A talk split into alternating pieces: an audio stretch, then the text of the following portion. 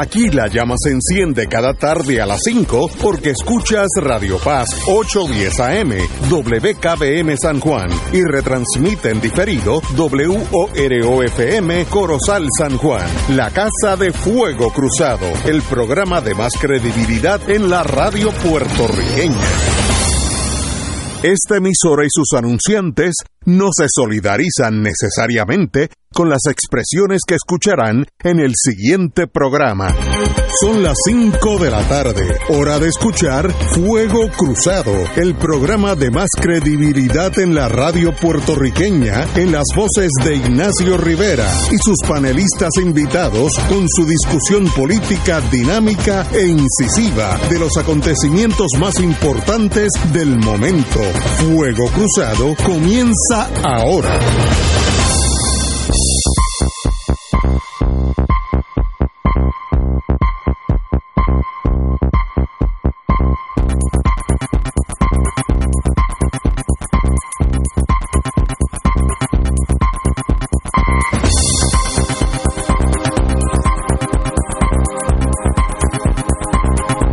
Buenas tardes, Fuego Cruzado.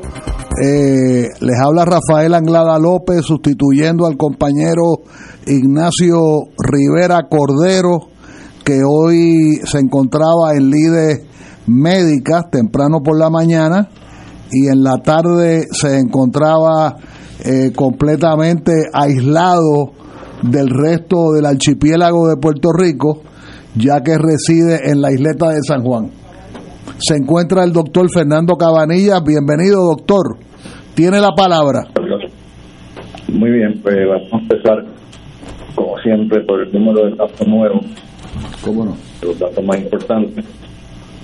Nuevamente subieron, esta vez subieron de 1.025 casos hace una semana atrás a 1.220, equivale a un aumento del 19%. Es un aumento importante, pero mucho, mucho menos que el lunes pasado, cuando reportamos un 94% de aumento. Pues tengo que confesar que me asusté cuando vi un 94% de aumento. No sé a qué se debió eso, pero sigue aumentando, pero no tanto como 94%. Eh, otro dato importante es que la tasa de positividad, después que parecía estar bajando hace una semana atrás, volvió a subir de nuevo, esta vez de 27.9% hace una semana a 29.63%. Esto pues, el significado no, no me queda claro. Eh, no estoy seguro si va a seguir subiendo o si se va a estabilizar, pero me sospecho que con las fiestas de San Sebastián volverá a subir el, el índice de positividad o seguirá subiendo, mejor dicho. Y en cuanto a la ocupación de camas por COVID, teníamos 127 camas ocupadas en toda la isla hace una semana atrás y hoy tenemos 137, o sea que hay un aumento de un 8%. En cuanto a utilización de camas de unidad intensivo, teníamos 18 camas ocupadas hace una semana atrás y hoy tenemos 12, así que hay una mejoría. Esta última semana la mortalidad bajó un poco también. El promedio de muertes por día esta última semana fue de 1.63 y hace una semana anterior eh, teníamos 2.63, así que ha habido alguna mejoría ahí también. Así que en resumen, tenemos un aumento en tres de los cinco renglones que medimos rutinariamente, específicamente en el número de casos nuevos que subió, más ocupada por COVID y la tasa de positividad, las tres subieron, pero hubo una mejoría en la utilización de intensivos. Parece que los pacientes no están, que están ingresando, no parece, no parece que están demasiado enfermos como para terminar en una unidad de intensivo. Y también una mejoría modesta en la mortalidad. Así que eso es lo que les tenía que reportar hoy. ¿Por dónde anda el porciento de, de las vacunas, tanto del COVID como de la influenza? Bueno, eso está desastroso. Eh, la última vez que hablamos, eh, yo conseguí datos de la doctora Iris Cardona, que es la principal oficial médico del Departamento de Salud, y me dijo que solamente un 14% de la población puertorriqueña que es elegible para vacunarse contra influenza, solamente 14% se ha vacunado. Y la situación con COVID es todavía peor. solamente hay 2.2% de todas las edades que están vacunados contra COVID, o sea, no que estén vacunados, sino que están al día con su vacuna. Y 5.5% de los mayores de 60 años han recibido la vacuna actualizada. Así que eso no, no, es bueno. O sea, que al final los anti-vaxxers aparentemente ganaron el debate. Bueno, yo no sé si es que los anti-vaxxers ganaron o es que simplemente la gente ya se hastió de tanta vacuna. Pero es una combinación de las dos cosas probablemente. Claro.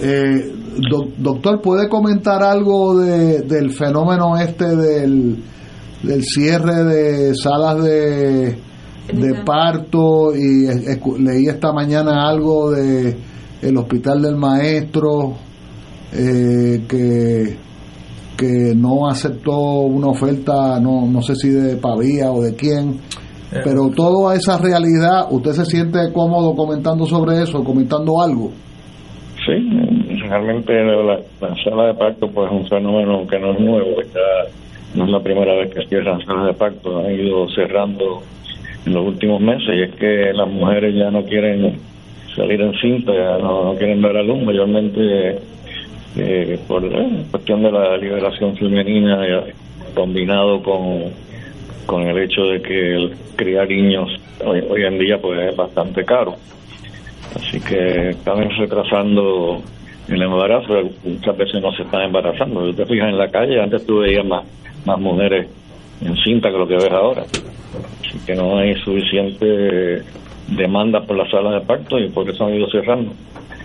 Eso es un fenómeno interesante también porque ha, ido aumentando el cáncer de mama y una de las razones eh, que se ofrecen como una explicación es que las mujeres pues no están saliendo en cinta y por lo tanto eh, eso pues la priva de ciertos ciertos cambios hormonales que son beneficiosos para protegerla del cáncer de mama. De hecho, estoy escribiendo acerca de eso para, la próxima columna, una de las cosas que voy a, mencionar. Así que la situación es complicada. Todas estas cosas tienen sus efectos doctor, y en cuanto al, al tema o subtema de, de cuántas salas de parto realmente harían falta en Puerto Rico, vi algo en la televisión sobre ese tema.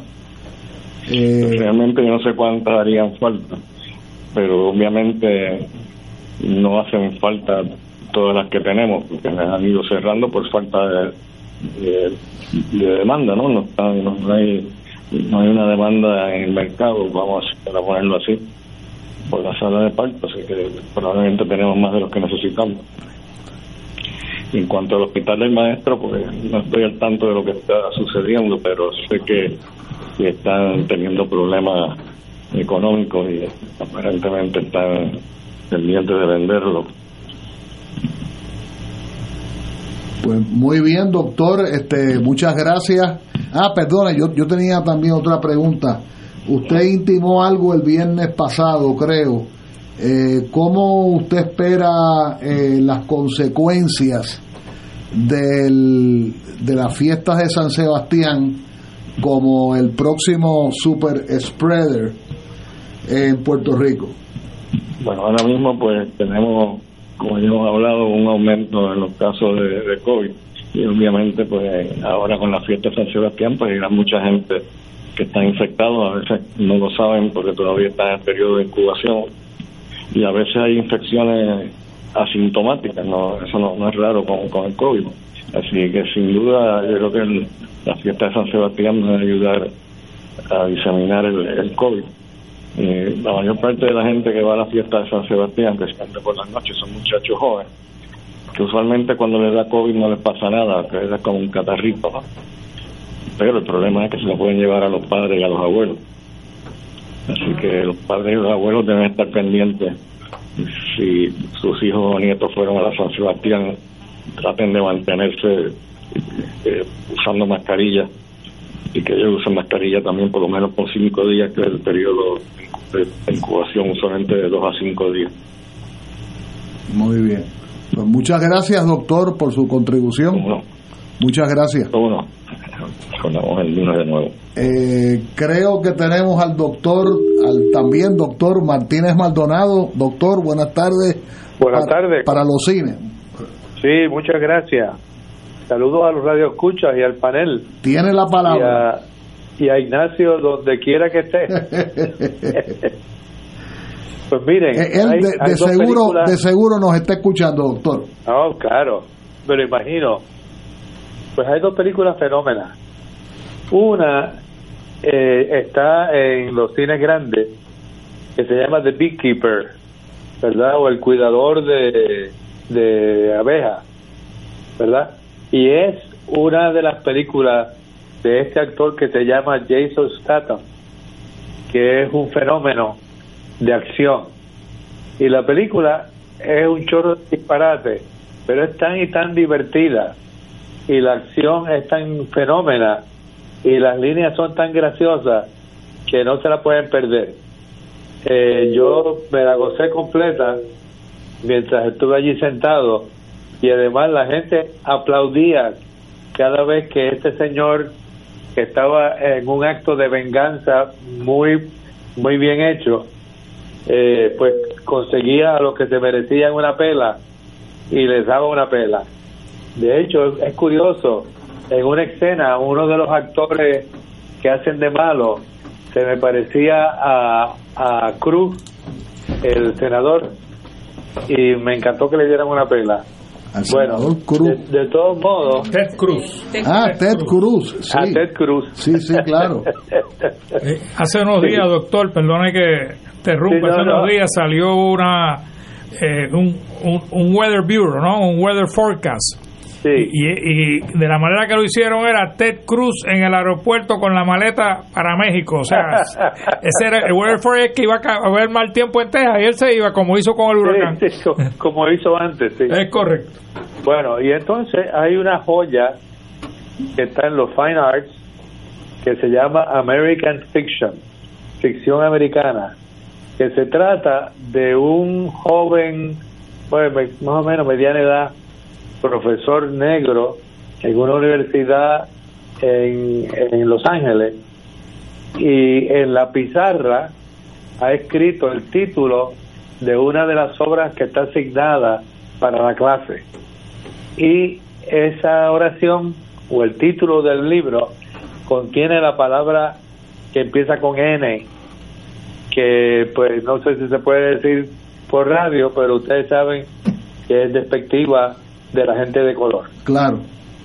Bueno, pues da la casualidad que la más que se ofende es una muchacha blanca en la clase, a quien les aseguro nunca le han llamado de esa manera, pero se ofende tanto y tanto y tanto e increpa al, a la persona que en realidad lo ha sufrido en carne propia ese tipo de insulto.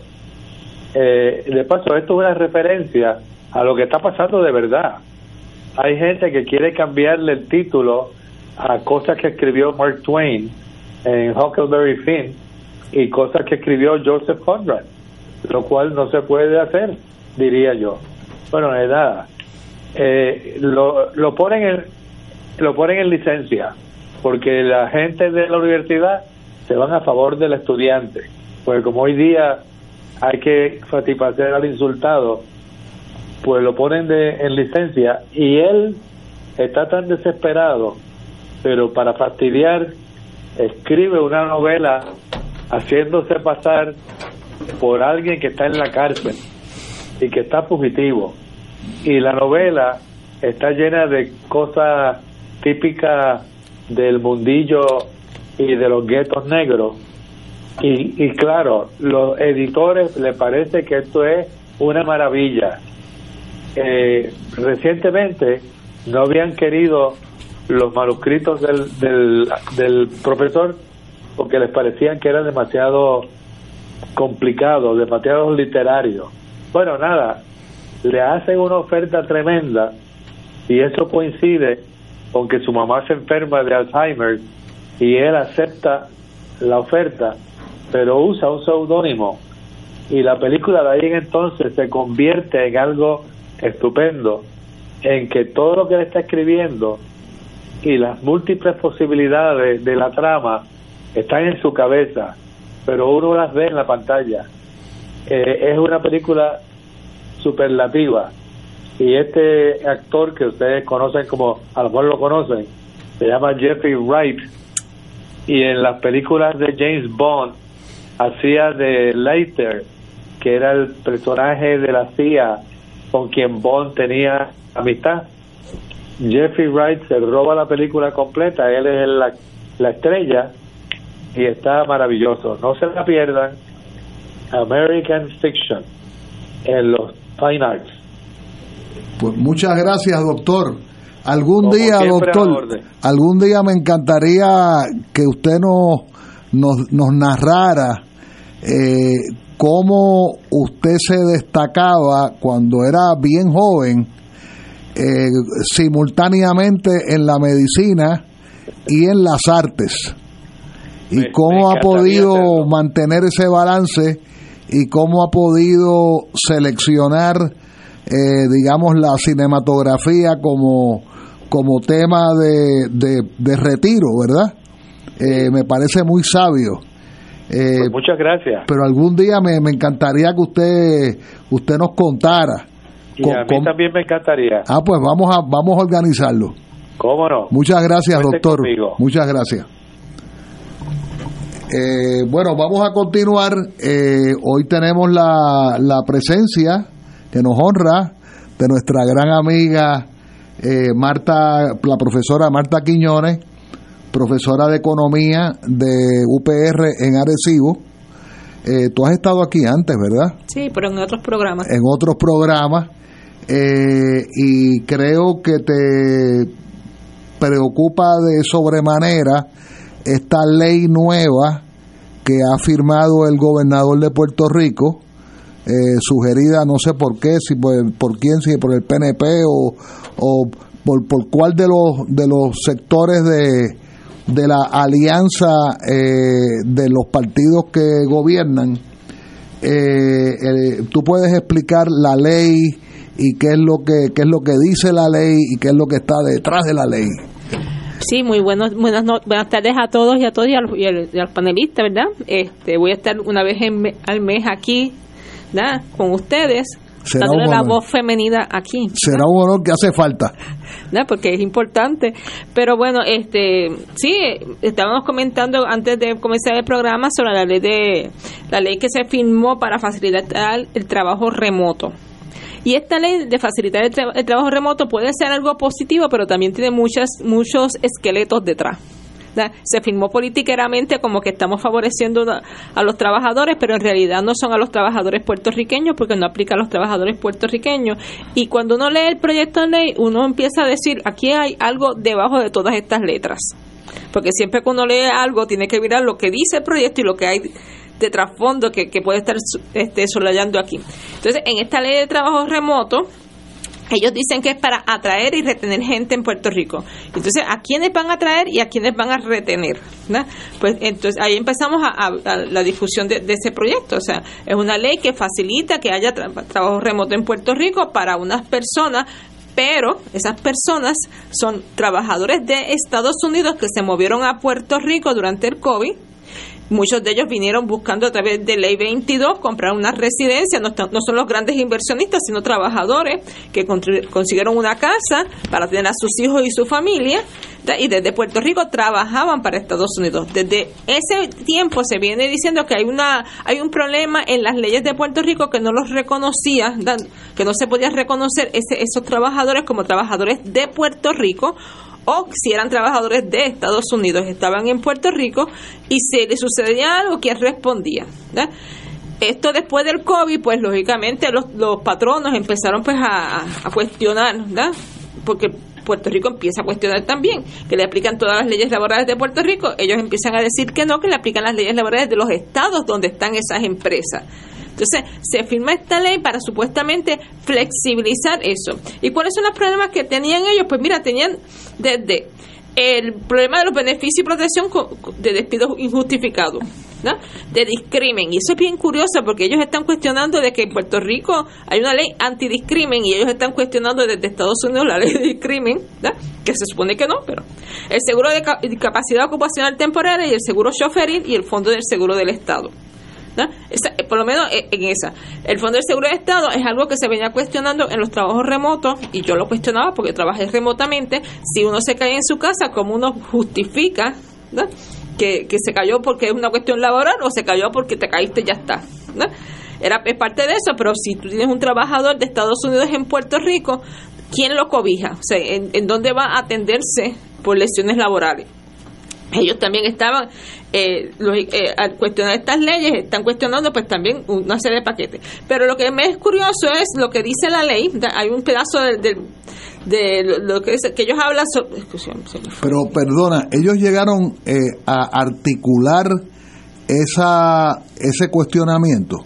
Y quiénes son ellos pues no, no sabemos exactamente quiénes son pero sí este, están buscando, ellos eh, este, en el proyecto de ley habla de las, de las líneas aéreas de Estados Unidos y del sindicato que acoge a todo lo que tiene que ver con las cuestiones aéreas en Estados Unidos. aparentemente, porque no lo dicen, pero ellos tratan de armonizar, este sindicato cuestionó estas leyes y cuestionó sobre todo que ellos decían que su protección laboral y sus y su paga hacia los trabajadores era mucho mejor de lo que Puerto Rico le podía exigir a los trabajadores es curioso porque ellos vienen y lo meten en el proyecto de ley, mientras en Puerto Rico atentan contra los sindicatos, están metiendo en un proyecto de ley que están respaldando un sindicato de Estados Unidos, por cual, pues, es un sindicato, vamos a respaldarlo, pero es un sindicato reclamando de que pagan mejores salarios y de que le dan más beneficio a los trabajadores. Y eso está en el proyecto de ley. Y uno dice, ¿por qué esto está en un proyecto de ley? Es importante en el preámbulo del proyecto de ley. Y eso te da, te da a entender de que ellos eh, aparentemente este sindicato es uno de los que está este, presionando. Tenemos el aeropuerto privatizado así que vienen las empresas también de Estados Unidos aquí a trabajar. Y, los puertos van a estar privatizados. Por eso entonces eh, son estos no son no, estamos hablando de los pilotos y azafatas estamos hablando de los trabajadores de administrativos en ese en ese lugar. Y además de eso están hablando también de la gente que vino por ley 22, que son otros que vienen a través de las empresas privadas. Hay que tener cuidado porque en Puerto Rico muchos empleados federales están trabajando también en línea y son empleados federales en Washington, pero trabajan en Puerto Rico. Y FEMA tiene empleados así en Puerto Rico. O sea, pero no están hablando de los empleados de gobierno federal, están hablando de los, de los empleados de industrias privadas. Entonces el gobierno alega de que van a venir más de esos empleos aquí pero ahí trae nuevamente un vacío legal porque esa gente, ¿cómo lo contabilizamos? ¿Como empleados de Puerto Rico o empleados de Estados Unidos que están trabajando en Puerto Rico? Alegan también de que esta gente va a pagar impuestos en Puerto Rico, pero si vienen por ley 22, le aplica el 4%. ¿Y, ¿Y cuál es el sistema que, le deben estar, eh, deben estar aplicando y si el Estado está asumiendo de que ellos no van a pagar impuestos allá en su Estado y van a pagar impuestos en Puerto Rico. Hay, hay muchas interrogantes en esta ley y lo más curioso es que ellos dicen que no aplican a las empresas de Puerto Rico. O sea, bueno, eh, es que, como ustedes saben, yo no soy, aquí tenemos a Alejandro, ¿verdad? Torres. Eh, yo no estoy especializado en el derecho laboral ya Alejandro y, y ellos por supuesto podrán contribuir, pero lo que yo estoy viendo es que un sindicato en Estados Unidos está atentando contra las mejores leyes pro obreras puertorriqueñas creadas incluso desde la década del 40. ¿Es correcto? No necesariamente está tentando, simplemente está cuestionándolo, alegando de que ellos negocian mejores relaciones laborales para sus empleados, que no necesariamente es para los otros empleados que le aplican la ley, la ley de trabajo remoto.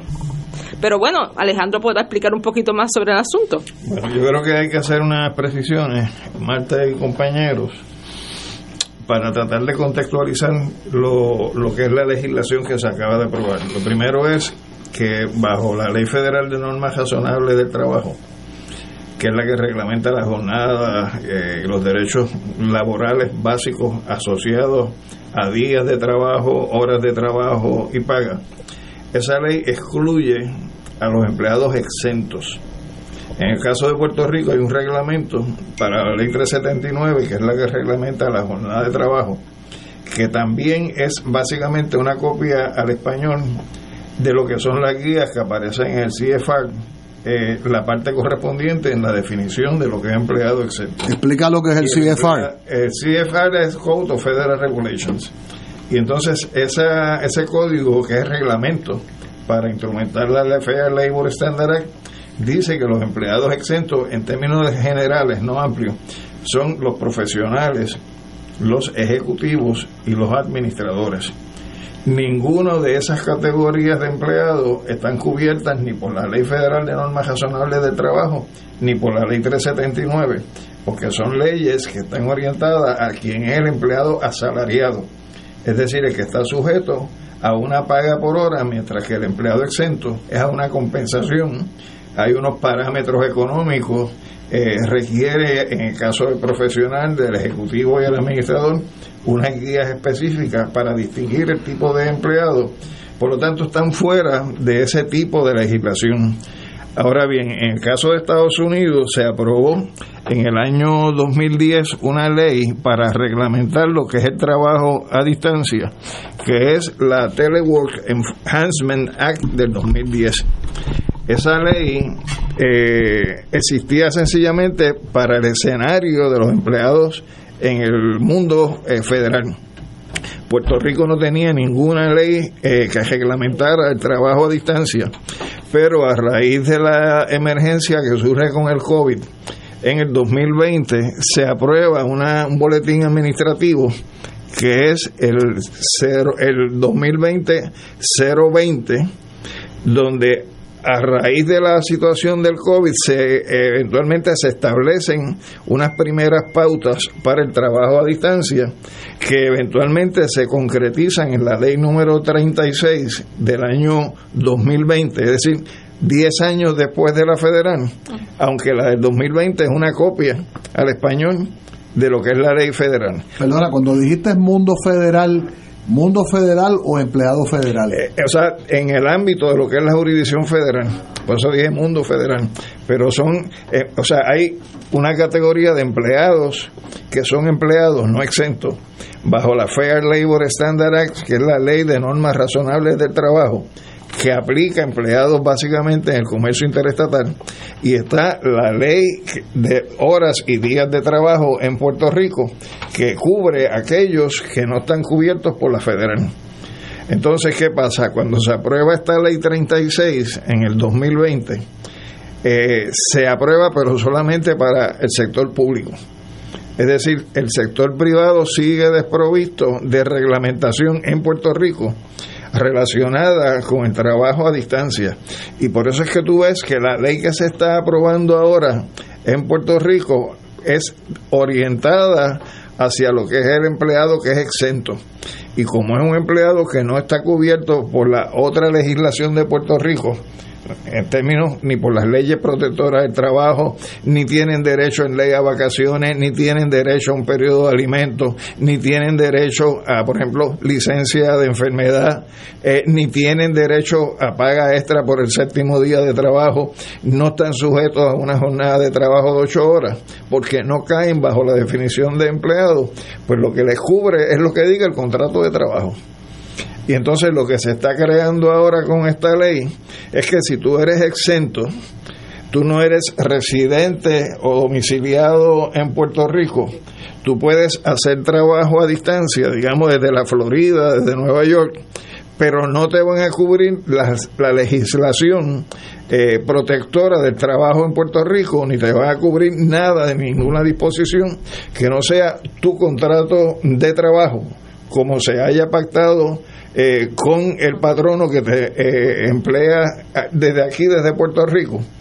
Pero sí estás obligado a cumplir con unas obligaciones en cuanto a seguros, que tiene que ver con eh, la protección que ofrece la ley 35, la ley 45 de 1935, que es la del Fondo del Seguro del Estado, seguro eh, social choferín, eh, seguro por desempleo, donde sí el, el, empleado tiene que estar cubierto por esas disposiciones, pero no le cubre ninguna otra disposición que no sea lo que se pactó en el contrato de trabajo. Entonces, eso, eh, pues, crea como quiera un desfase entre lo que es la protección, si es que lo vamos a entender así, que te da la ley 36 del 2020 para el trabajo a distancia, para el empleo en el sector público, a lo que va a ser ahora el trabajo a distancia en el sector privado para esas personas que desde fuera eh, hacen negocios con patronos en Puerto Rico, donde están desprovistos de todo tipo de legislación, donde lo único que, que tendrían la, la, protección es en cuanto a los accidentes de trabajo y enfermedades ocupacionales, que es la ley del Fondo del Seguro del Estado, la de seguro por desempleo y eh, lo que sería el seguro social choferín. Pero, estoy un poquito confundido. Tú no me estás diciendo que estos trabajadores no están en Puerto Rico. no están en Puerto Rico. Entonces, no están en Puerto Rico, pero les cubre el fondo del seguro del Estado. No, la, ley dice que tienen que estar sujetos a esas disposiciones. Por ejemplo, hay trabajadores, para que tengan unidad, hay trabajadores que no están en Puerto Rico, que son los trabajadores agrícolas, que los contratan bajo contratos aquí en Puerto Rico, los envían a trabajar a recoger tomate, digamos, a, un sitio de Estados Unidos. eso ya no existe. Por eso, pero, pero que todo, eso puede existir. O sea, no hay nada que prohíba que eso pase. existen, Rafi, lo que pasa es que no existen bajo, la, bajo, la, protección del Departamento del Trabajo, porque ellos eh, se han hecho de la vista larga y los, y los patronos vienen y esperan que los trabajadores vayan allá y los reclutan allá y firman allá y, se dan Antes, por ejemplo, intervenía el Departamento del Trabajo, incluso servicios legales tenía una unidad de, de atender los casos de obreros. hace 50 años. Bueno, Jafi, lo que está, hay leyes que tienen más de 50 años. Pero lo que yo te quiero plantear a ti es, si, si estamos hablando de un empleado, digamos de JetBlue, que trabaja desde la India, ¿verdad? Pues Entonces, ¿cómo le vas a proveer la seguridad del fondo del seguro del Estado? Porque por ley, si el patrono está aquí, tiene que garantizar que se cubran esas áreas. Son empleados que son exentos, por lo tanto, no tienen que cumplir con la jornada de ocho horas, no tienen el patrono que darle periodo de alimentos el patrón no tiene que garantizarle vacaciones, no tiene que garantizarle licencia de enfermedad. Si trabajan siete días consecutivos, no tienen derecho a la compensación extraordinaria por trabajo en el séptimo día. Es decir, que hay unas áreas que por ser empleados exentos, como quiera, no les van a aplicar pero desde el punto de vista de mantener ese vínculo con un patrono en Puerto Rico en el sector privado, se le va a requerir bajo la ley eh, que se haga la aportación correspondiente eh, de Fondo de Seguro del Estado, eh, desempleo, seguro choferismo. Bueno, yo eh, respetuosamente te entiendo y no te entiendo. ¿Cómo uno va a pagar un seguro choferil de un empleado que está en la India? Es lo que no entiendo, pero claro, no hay problema. las leyes no son perfectas. Lo que te estoy indicando es que dentro de lo que se aprobó se contiene eso. No está bien, dime Marta. Y perdonen, perdonen al compañero, tanto el compañero Alejandro como el compañero eh, Yello Ortiz Alión, que no fueron adecuadamente presentados al comenzar el programa. Pero Yello iba a hablar algo. no, no, yo, yo, no, yo no, yo no, yo no he visto el proyecto, así que no estoy muy preparado para comentar sobre lo que no he leído a cabalidad, así que prefiero reservarme mis comentarios. Yo creo que Alejandro lo ha cubierto. Y lo ha leído. Sí, seguro. Marta. Okay, pero curiosamente el, el artículo 5 dice que inaplicabilidad del derecho de empleo a legislación laboral del trabajo en Puerto Rico. Y entonces yo cuestionaba, por ejemplo, el artículo 7, preeminencia de los convenios colectivos en la relación laboral de industrias aéreas en Puerto Rico los empleados que estén cubiertos por un convenio colectivo de las aerolíneas que se establecen bajo operaciones aéreas en Puerto Rico, a partir de la vigencia de esta ley, quedan excluidos de la legislación protectora del trabajo en Puerto Rico. Los términos y condiciones de trabajo de estos empleados unidos se, se regirán exclusivamente por lo establecido en su convenio. Es que me está curioso que metan un convenio colectivo En Puerto Rico los quieren destruir, entonces lo meten en una ley. Ah, pero, pero sorprende, por ejemplo, lo que le aplica a los empleados de los aeropuertos. Eh. No es la ley Tafali, es la Ley Nacional Obrera de Ferrocarriles de la década del 20. Por eso, y, son ellos los que están presionando. el aeropuerto en la, en la década de los 30. O sea, las leyes tienen esa, esos detallitos, ¿no? Y, este, este sindicato tiene tanta fuerza que está presionando al gobierno de Puerto Rico para que le honren su convenio colectivo. Y es curioso que ellos aceptan eso, pero entonces vienen y destruyen los demás convenios colectivos que hay en Puerto Rico. No dejan negociar en Puerto Rico. O sea, aquí hay cosas que hay que sacar de esta ley, leerla con calma y hacer anotaciones al cárcel por qué se dan algunos de estos elementos y qué fantasma hay detrás. Nuestro director Willy nos convoca a un receso. Fuego Cruzado está contigo en todo Puerto Rico. Regresa el evento más esperado de la familia puertorriqueña. Los niños celebran San Sebastián en el Jardín Botánico de la Universidad de Puerto Rico. Sábado 20 y domingo 21 de enero. En Tarima. Douglas Candelario con los pleneros del Matojal. Michelle Brava. Areito Ballet Nacional de Puerto Rico. William Cepeda. Victoria Sanabria. Personajes de Atención, Atención y Sonora Ponceña. Y la visita de los Reyes Magos en sus camellos. Los niños celebran San Sebastián en el Jardín Botánico de la Universidad de Puerto Rico. Sábado 20 y domingo 21 de enero. Te esperamos. Te invita Oro 92.5. Era ya la madrugada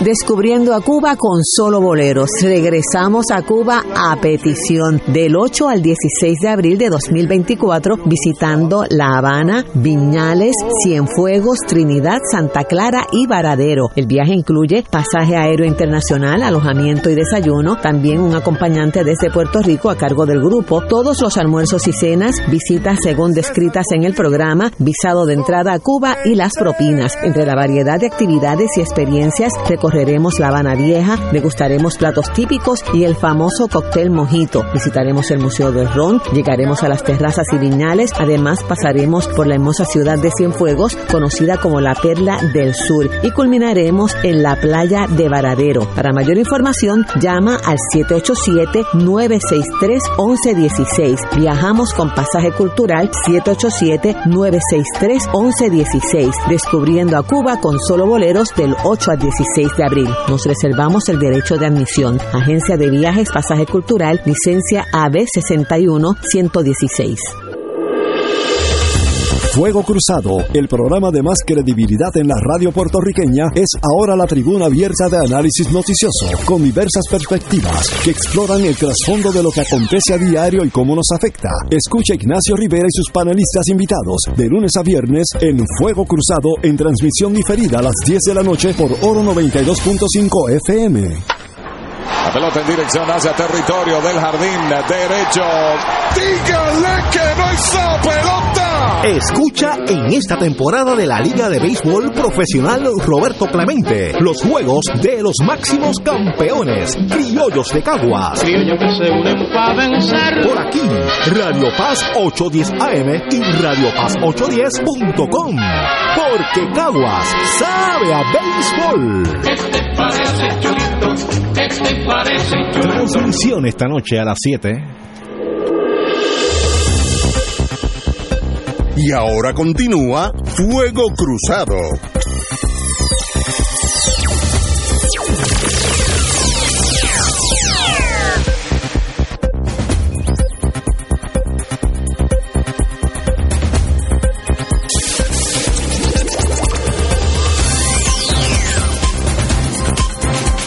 Buenas tardes, Fuego Cruzado. Les habla Rafael Anglada López, el compañero Ignacio Rivera Cordero no se encuentra en el día de hoy. Tuvo una eh, unos compromisos médicos temprano en la mañana y por la tarde le ha tomado por asalto el, el bloqueo naval contra la isleta de San Juan, producto de, de las fiestas de San Sebastián. De los que quieren janguear en realidad. Bueno, por eso medio millón de puertorriqueños, pero nos están escuchando dos millones y medio de puertorriqueños excepto el medio millón que está en la isleta de San Juan. Eh, compañero Ortiz Aliot, usted quería explicar otra otro proyecto que anda por ahí bailoteando? No es un proyecto, es una, una petición que surge de la... De una, eh, miren, en el, 2002, en el 2018 se aprobó una legislación de la autoría de Johnny Méndez eh, para celebrar elecciones presidenciales simbólicas en Puerto Rico. Y eso era para el 2020, pero el 2020 pues se aplazó por la pandemia. Pero se va a hacer ahora en el 2024. Elección simbólica. Tú sabes que el puertorriqueño no puede votar no, no puede votar por el presidente por la relación política que tenemos. Pero esa elección simbólica ahora los partidos demócratas, existen dos partidos, los, partidos nacionales existen en Puerto Rico. Que también son simbólicos. Hasta cierto grado, pero tienen personas de carne y hueso como Ángel Citrón, que preside el Partido Republicano, y Charlie Rodríguez, que preside el Partido Demócrata de los Estados Unidos. Entonces ellos ahora, eh, primero que lo hace Ángel Cintrón, Charlie dice que también lo va a hacer, le ha solicitado formalmente a la Comisión Estatal de Elecciones, que está pelada, tú sabes que la presidenta ha estado pidiendo dinero a la legislatura para poder llevar a cabo las elecciones y hacer un sinnúmero de cosas que debe de hacer y no tiene dinero para, y le han asignado un dinero adicional, creo que le asignaron 16 millones de dólares hace poco. Pues estos señores tienen la osadía de pedirle a la presidenta interina, yo no sé cómo se le llama, la presidenta de la, de la Comisión Estatal de Elecciones, la jueza. La, presidenta en funciones. En funciones. Le han pedido que le den oficina, le nombren un comisionado electoral, le nombren personal, o sea, como si fueran partidos que van a participar en las elecciones de Puerto Rico, cuando ellos lo que van a participar es en una elección simbólica que debería, ahora mismo la legislatura de Puerto Rico tiene todavía tiempo para derogar esa estupidez. O sea, ¿cómo tú pretendes participar de tú a tú con el PNP, con el Partido Popular, con Victoria Ciudadana, con el PIB, con Proyecto de Dignidad, como si fuera un partido que va a participar en las elecciones? Con voz y voto en esas discusiones, que tú sabes que los comisionados electorales allí básicamente son los que rigen lo que sucede en la Comisión Estatal de Elecciones, y una, y una comisión que necesita dinero, le van a otorgar empleados, oficinas y presupuesto para que operen como cualquier otro partido. Oye, una, una petición totalmente absurda y yo creo que la legislatura, inclusive el gobernador, debería de actuar para evitar que se sigan erogando dineros públicos para estas tonterías. Además de ello, que, que se parte de una ficción eh, emocional y es que supuestamente es para votar por el presidente, cuando el ciudadano de a pie de Estados Unidos no escoge el presidente, sino que solo escoge un colegio electoral. Entonces, en ese sentido, es meter dentro del esquema de lo que es el Código Electoral de Puerto Rico un esquema distinto a lo que es el sistema electoral puertorriqueño, porque aquí ningún partido eh, vota eh, para gobernador a través de colegios electorales, sino que es el voto directo del ciudadano. Pero lo que pasa es que aquí hay un problema psicológico dentro del colonialismo. Y entonces ellos se inventan todas estas figuras para parecer que están haciendo cosas cuando no están haciendo nada y con eso se complacen. La realidad es que necesitan psicólogos profundos, cada uno de ellos, para que los psicoanalice y lógicamente los traten como los tienen que tratar, porque de verdad que están haciendo un disparate, como dice Alejandro. Es para modelar la estadidad Básicamente. pero es que no la modelan porque ni siquiera es así. Lo que están tratando es modelar la estadía. Pero a mí lo que me sorprende es que hemos tenido cuatro años de una mayoría popular en la Cámara y una mayoría básicamente popular en el Senado de Puerto Rico y no hayan radicado un proyecto para derogar estas disposiciones que no tienen ningún sentido y lo que hacen es asignar dinero o tratar de asignarle dinero a una o quitarle dinero a una comisión estatal de elecciones que no tiene casi recursos para llevar a cabo las elecciones de los puertorriqueños. Y la Junta de Control Fiscal no dice nada sobre eso, sobre esa malversación de fondos. No, no dicen nada, no dicen nada. O sea, eh, son cosas que pasan en este país, Rafi, que uno no, que no hay explicación y que hay unas personas aquí, porque una de las cosas que quiere hacer Tú sabes que Edwin Mundo es presidente de la campaña de Pierluisi, eh, auxiliar de comisionado del PNP. Pues Ángel Cintrón, el amigo Ángel Cintrón, está tratando de que le nombren a Mundo como el comisionado electoral del Partido Republicano Nacional en Puerto Rico. O ¿cuántos sombreros van a tener estas, todas estas personas? Esto es un total engaño al pueblo de Puerto Rico. Y la legislatura sin hacer nada en Eh, cuatro años. La legislatura no ha hecho nada, ni, ni, ni lo veo, ni los veo accionando. Y ahí hay candidatos a la gobernación que no son del PNP y no los veo accionando. En cambio, la Junta de Control Fiscal se opone a los trabajadores, se opone a, a la UTIER, se opone a todo lo que es bueno en Puerto Rico, pero estas cosas no las leí. Es la misma Junta de Control Fiscal que aprobó los muchos millones para la fiesta de Reyes, y yo estoy de acuerdo con la fiesta de Reyes, pero no estoy de acuerdo con los muchos millones gastados. Es la misma Junta de Control Fiscal que dijo que había un sobrante que se podía utilizar para eso, que dijo que había un sobrante que se podía utilizar para darle la exención contributiva a las personas que ganan más de 40 mil dólares. Pero es la misma Junta de Control Fiscal que nos corta presupuesto en educación, nos corta presupuesto en, en la Universidad de Puerto Rico, nos corta, corta presupuestos en salud, y entonces cuando ve todos estos despilfarros, no dice nada. Así es. Lo que pasa es que, o sea, yo creo que hay que afirmar y reafirmar que cuando uno habla de la Junta de Control Fiscal, no habla de un ente racional, sino de un ente ideológico.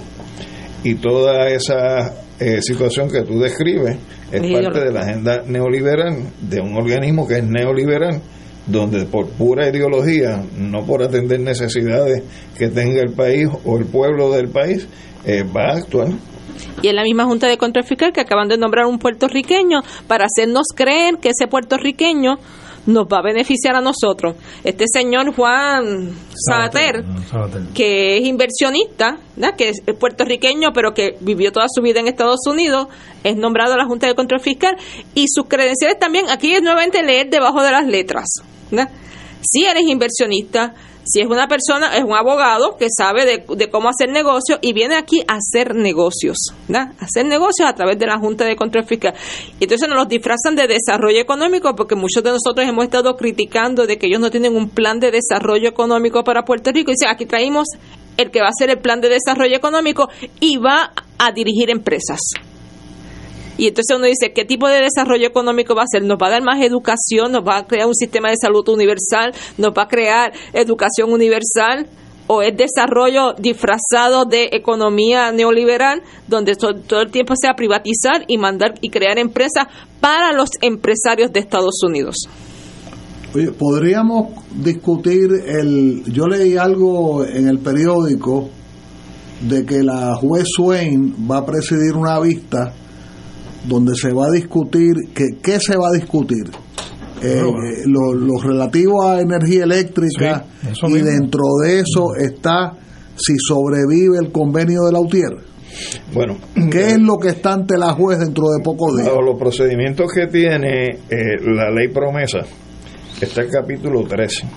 Que el capítulo 3 es como proveerle a Puerto Rico un procedimiento de quiebra, que bajo la ley federal de quiebra fueron excluidos los territorios y posesiones, y bajo la ley de quiebra que se trató de aprobar en Puerto Rico bajo el gobierno de García Padilla, en el caso de Franklin, la Corte Suprema de Justicia la declaró inconstitucional esa ley. Por lo tanto, habilitaron ese proceso de quiebra bajo el capítulo 3. Y como procedimiento bajo ese capítulo 3, una de las facultades que se atribuye el tribunal, en el caso, por ejemplo, de, de la Autoridad de Energía Eléctrica, es eh, poder pedirle la Junta de Control Fiscal a la Corte Federal que deje sin efecto, es decir, que elimine el convenio colectivo. Para poder eliminar el convenio colectivo se supone que tiene que acreditarse un proceso de mediación donde a través de la mediación se pueda demostrar que se hicieron por parte de la Junta, se hicieron esfuerzos para no tener que llegar a la petición, pero que esos esfuerzos no dieron resultado. La posición es que hay que negociar de buena fe esos esfuerzos y la posición del sindicato es que no se ha cumplido con ese estándar de buena fe. Por lo tanto, el sindicato le está pidiendo a la jueza que haga una vista donde en esa vista se desfile pruebas, donde la UTIER pueda tener una posibilidad que hasta ahora no ha tenido porque no se le ha eh, posibilitado de traer testigos y evidencias que demuestren que no ha habido una negociación eh, de buena fe y que la vista sea no solamente evidenciaria, sino que no esté bajo los controles de discreción eh, y secretividad que se han impuesto eh, para fines del proceso de mediación. Es decir, que se pueda presentarle a la juez cuáles han sido las posiciones de las partes a lo largo eh, del periodo que se ha ido llevando ese proceso de alegada mediación. Eso, eso es en adición a la vista para aprobar el, plan, de ajuste, de, la, energía eléctrica. Eso es, aparte. Eso es así. Hay unas áreas que, por ejemplo, la UTIER es un sindicato que lleva 80 años negociando.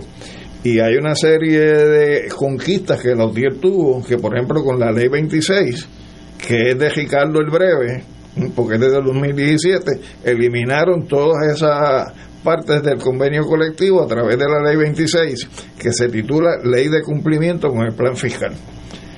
Pues de lo que sobrevivió del convenio hay unas áreas de, alto valor que todavía están ahí eh, y que para la UTIER son importantes.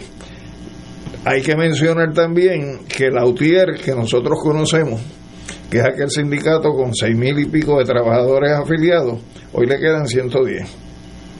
Y por ejemplo la UEPI, que es el sindicato de los empleados profesionales, le queda un empleado. Es decir, que han ido degradando a través de la privatización congenera, de la privatización. es el propósito, Alejandro? porque de esa manera es, aquello que hablaba eh, el Sun Tzu, de que tú quitándole el agua al pez, matas al pez sin tener que matarlo. Es decir, en la medida en que tú le quitas la matrícula a los sindicatos, en la medida que los que no quieren irse con los privatizadores los desplazan en otras agencias del gobierno, donde hay cerca de 3.000 trabajadores eh, de la autoridad que no se fueron con los privatizadores y que están repartidos eh, por múltiples agencias y corporaciones públicas, pues a lo que se ha reducido esa matrícula es una matrícula desde el punto de vista de la afiliación UTIER que tiene en estos momentos el componente de empleados del sistema de retiro y el sistema de retiro también está bajo ataque y los empleados de las hidroeléctricas, de los canales de riego y algunos que otros embalses. Y en estos momentos, ¿cuál es el estado del de los retirados? Pues en el caso... De, la, perdón, de, de, energía eléctrica. Ok, el, el sistema de retiro de la Autoridad de Energía Eléctrica es un sistema independiente y así ha sido validado por los tribunales con personalidad propia. Y esos son litigios que se llevaron. Pero dentro de lo que es el convenio colectivo de la UTIER, hay un artículo que crea este, o hace referencia a que tendrá que tenerse un sistema de retiro. Y era un sistema de retiro, según se configuró, de beneficios definidos es decir, si tú cumples con los años de servicio y con la edad, te vas a llevar como retiro hasta que te mueras X por ciento de lo que fue el, último ingreso que tú tuviste. Y con los beneficios asociados. Ahora, como es una visión ideológica que se ha venido implantando en Puerto Rico desde la época de José John, pero que ahora está con más fuerza en el proceso de privatización de la Autoridad de Energía Eléctrica, pues la Junta quiere imponer no un sistema de beneficios definidos, sino un sistema de aportaciones definidas. Y aportaciones definidas quiere decir que tú vas echando en el puerquito como si fuera una alcancía lo que tú estás aportando de lo que es tu ingreso y al final cuando llega el momento de la jubilación rompes la alcancía y lo que haya dentro de la alcancía es lo que tú tienes para retiro. Y si tú proyectaste un retiro donde tienes, por decir un número, en la alcancía 100 mil pesos, y tú proyectaste que vas a vivir, qué sé yo, 10 años más, pues te vas a llevar 10 mil pesos por año en tu retiro. Pero si viviste 15 o viviste 20, ese exceso de los 10 años es cero. A diferencia del sistema de beneficios definido, donde tú tenías una cantidad y cargabas con ella hasta que te murieras. Entonces, ese esquema de aportaciones definidas es lo que ha venido, se ha venido planteando tanto por el gobierno de Puerto Rico, pero ahora en el marco de la quiebra de la autoridad, pues ese sistema de retiro que se creó, pues te lo están matando por dos vías. Primero porque desde el 2016 el patrón no dejó de hacer sus aportaciones y tiene una deuda con ese sistema de retiro de más de 1.200 millones de pesos que no le ha pagado y que venía obligado a pagar. Y segundo, como lo tienen ahora en quiebra, pues ahora hay que acabar de liquidarlo, eliminando el sistema de beneficios definidos, dejando el sistema de aportaciones definidas para los que puedan ser empleados activos, aunque los que son empleados que ya están jubilados puedan seguir cargando con los beneficios de jubilación que tenían antes de la quiebra. Pero del fondo, de lo que queda en el fondo. Lo que pasa es que se están haciendo una, por ejemplo, el gobierno aprobó ahora mismo una partida de una cantidad de millones para asegurar los pagos de las pensiones de los jubilados hasta cierto... ¿Y de dónde salió ese dinero? Del, fondo. General. Acuérdate que en Puerto Rico, desde que se estableció el proceso de quiebra, se suspendieron los pagos a los bonistas. Y hay una burruchada de chavos que el gobierno tiene en caja, contra lo cual puede girar este y en algún momento vendrá el, el, plan de ajuste de la deuda final y entonces ahí tendrá que tirarse pues pues cuánto cae cuánto queda cuánto cae cuánto queda y así va a funcionar el gobierno. Marta no, es, parte de lo que están de los diferentes esquemas porque la Universidad de Puerto Rico también quieren hacer lo mismo. El sistema de retiro de los maestros también fue defendido, pero está bajo ataque. O sea, y lo curioso aquí es que estamos hablando de. Ellos ganaron un pleito, ¿no? Sí, pero están bajo ataque siempre. Pero en el caso, por ejemplo, de, el triunfo que tuvo, por ejemplo, los maestros de la UPR. No, no, los, maestros, de educación. que salvaron su sistema de retiro este, impidiendo que se convirtiera en un sistema de beneficios, de aportaciones definidas. Ahora la Junta de Control Fiscal le viró patas arriba a eso y la jueza Taylor Swain sancionó de que se puede sustituir el sistema de beneficios definidos por aportaciones definidas. Y el problema de esto es que la gente vive más. Entonces, eh, tendrías que aportar más a ese sistema, ¿verdad? Para poder entonces tener una pensión honrada, si no tendrías que quedarte toda tu vida trabajando. Y toda tu vida trabajando, y pues hay personas que de verdad necesitan retirarse y otras personas que podrían trabajar un poquito más. Entonces es injusto porque parte de nuestro sistema era que nosotros trabajamos una cantidad y la sociedad te reconocía, ¿no? como que ya aportaste, para que las nuevas generaciones pudieran sustituirse. Ayer ustedes estuvieron aquí a Eva Prado que decía que ella, a diferencia de su madre, no tiene asegurado un sistema de retiro. Y entonces está diciendo, y ella, y ella, no es una joven de 30 años, ¿no? Entonces está diciendo, los que vienen detrás mucho menos conocen esto, tienen su futuro no asegurado, y si no tienen asegurado su futuro, entonces tampoco ven hacia atrás. Hablando desde el principio, que Cabanillas decía que las mujeres no quieren parir, pero es que si tú no tienes tu futuro asegurado, ¿cómo tú vas a asegurar el futuro de tus hijos? ¿no? Entonces, estamos destruyendo todo poco a poco y no nos sentamos a pensar como sociedad cuál es el problema que estamos enfrentando, sino sencillamente cada cual dispara de su lado, tienes a la Junta de Control Fiscal imponiendo ideología y a, y a la gente en Puerto Rico mirando, ajá, la Junta dijo eso, sin ni siquiera pensar, sin ni siquiera decir, y a, a, los políticos, no le importa, no le importa porque se pueden ir a lo mejor para Estados Unidos después, pero los que se quedan aquí, que tienen que trabajar, tienen que entonces asumir todas estas responsabilidades y que van, entonces te encuentras una sociedad que hoy abandona a sus viejos en los hospitales, en el futuro vas a tener una sociedad que abandona a sus viejos en cualquier lado porque no hay forma de sostenerlos, porque sus enfermedades no son enfermedades que son de poco, de poco valor, sino son enfermedades catastróficas, el Estado no asume responsabilidad y entonces ahí empezamos a cuestionar qué tipo de sociedad estamos creando. Y el seguro social, Rafi, no da. Simplemente lo que tú recibes por seguro social no da. Tienes que de alguna manera suplementarlo, ¿no? Por eso digo, mi recomendación a todos los jóvenes que, que empiezan a trabajar es que hablan su ira y le vayan metiendo dinero ahí, porque eso es lo único que pueden hacer como individuo. Esa es su cuenta de retiro de aportaciones. Sí, es, lo único que pueden hacer como individuos. No, no es lo único que pueden hacer. pueden luchar, pueden luchar, integrarse en esta lucha y exigir un sistema de retiro universal. Y le pueden exigir a los políticos ahora que lo incluyan en sus agendas. Hablaban, a los otros días hablaban de salud universal. Oye, Dalmau, que ha presidido la Comisión de Salud desde que es senador, más de 20 años, y se había comprometido con reformar el sistema de salud que tenemos ahora, no ha habido ningún tipo de legislación a esos efectos. Y uno se pregunta, todavía tiene tiempo, hay una sesión legislativa.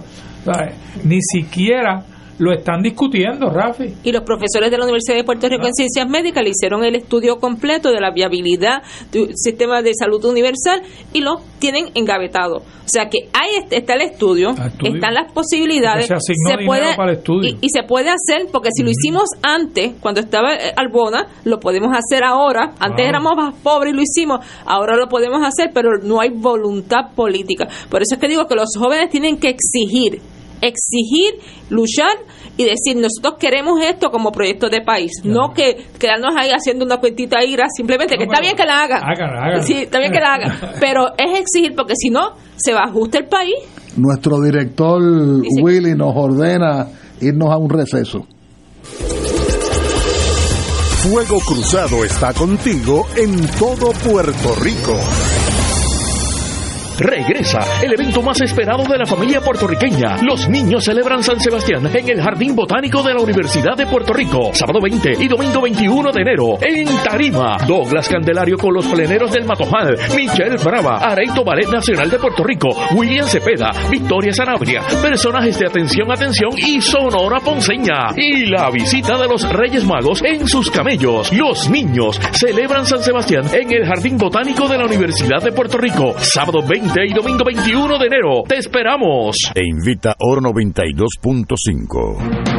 Estimados párrocos, administradores parroquiales y coordinadores de los grupos de los monaguillos, paz en Cristo para el nuevo año. Les recordamos que el próximo encuentro arquidiocesano de los servidores del altar será el sábado 27 de enero en la parroquia Espíritu Santo de Levittown. El registro será entre 8 a 9 de la mañana, seguido de charlas, actividades y culminando con la Santa Misa, por lo que deben llevar sus vestimentas litúrgicas para la misma. Los esperamos.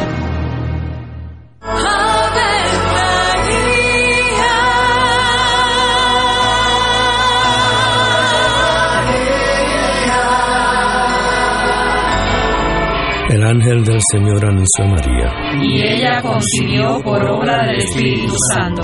Dios te salve María, llena eres de gracia, el Señor es contigo. Bendita tú eres entre todas las mujeres, y bendito es el fruto de tu vientre Jesús. Santa María, Madre de Dios, ruega por nosotros pecadores, ahora y en la hora de nuestra muerte. Amén. He aquí la esclava del Señor. Hágase en mí según tu palabra. Dios te salve María, llena eres de gracia, el Señor es contigo. Bendita tú eres entre todas las mujeres y bendito es el fruto de tu vientre Jesús. Santa María, Madre de Dios, ruega por nosotros pecadores, ahora y en la hora de nuestra muerte. Amén. Y el Verbo se hizo carne. Y habitó entre nosotros. Dios te salve María, llena eres de gracia, el Señor es contigo. Bendita tú eres entre todas las mujeres, y bendito es el fruto de tu vientre Jesús. Santa María, Madre de Dios, ruega por nosotros pecadores, ahora y en la hora de nuestra muerte. Amén. Ruega por nosotros, Santa Madre de Dios. Para que seamos dignos de alcanzar las promesas de nuestro Señor Jesucristo. Oremos. Derrama, Señor, tu gracia sobre nosotros, que por el anuncio del ángel hemos conocido la encarnación de tu Hijo para que lleguemos por su pasión y su cruz a la gloria de la resurrección, por Jesucristo nuestro Señor. Amén. Gloria al Padre, al Hijo y al Espíritu Santo. Como era un principio, ahora y siempre, por los siglos de los siglos. Amén.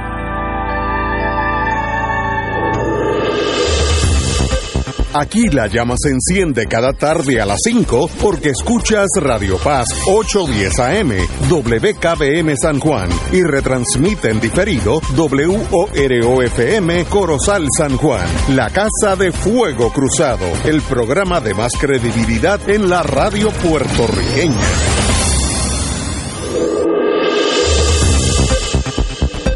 Y ahora continúa Fuego Cruzado. Eh, muy buenas tardes, eh, les habla Rafael Anglada López, sustituyendo al compañero Ignacio Rivera Cordero, que se encuentra hoy en, jornadas eh, médicas y bloqueado navalmente en la isleta de San Juan por las consecuencias de la fiesta de San Sebastián, donde hay solamente medio millón de puertorriqueños. Eh, nos acompaña, ya lo habíamos anunciado, eh, la profesora Marta Quiñones, eh, economista, catedrática de UPR del recinto de Arecibo y por supuesto los antiguos miembros del panel, el compañero José Ortiz Daliot y el compañero Alejandro Torres Rivera.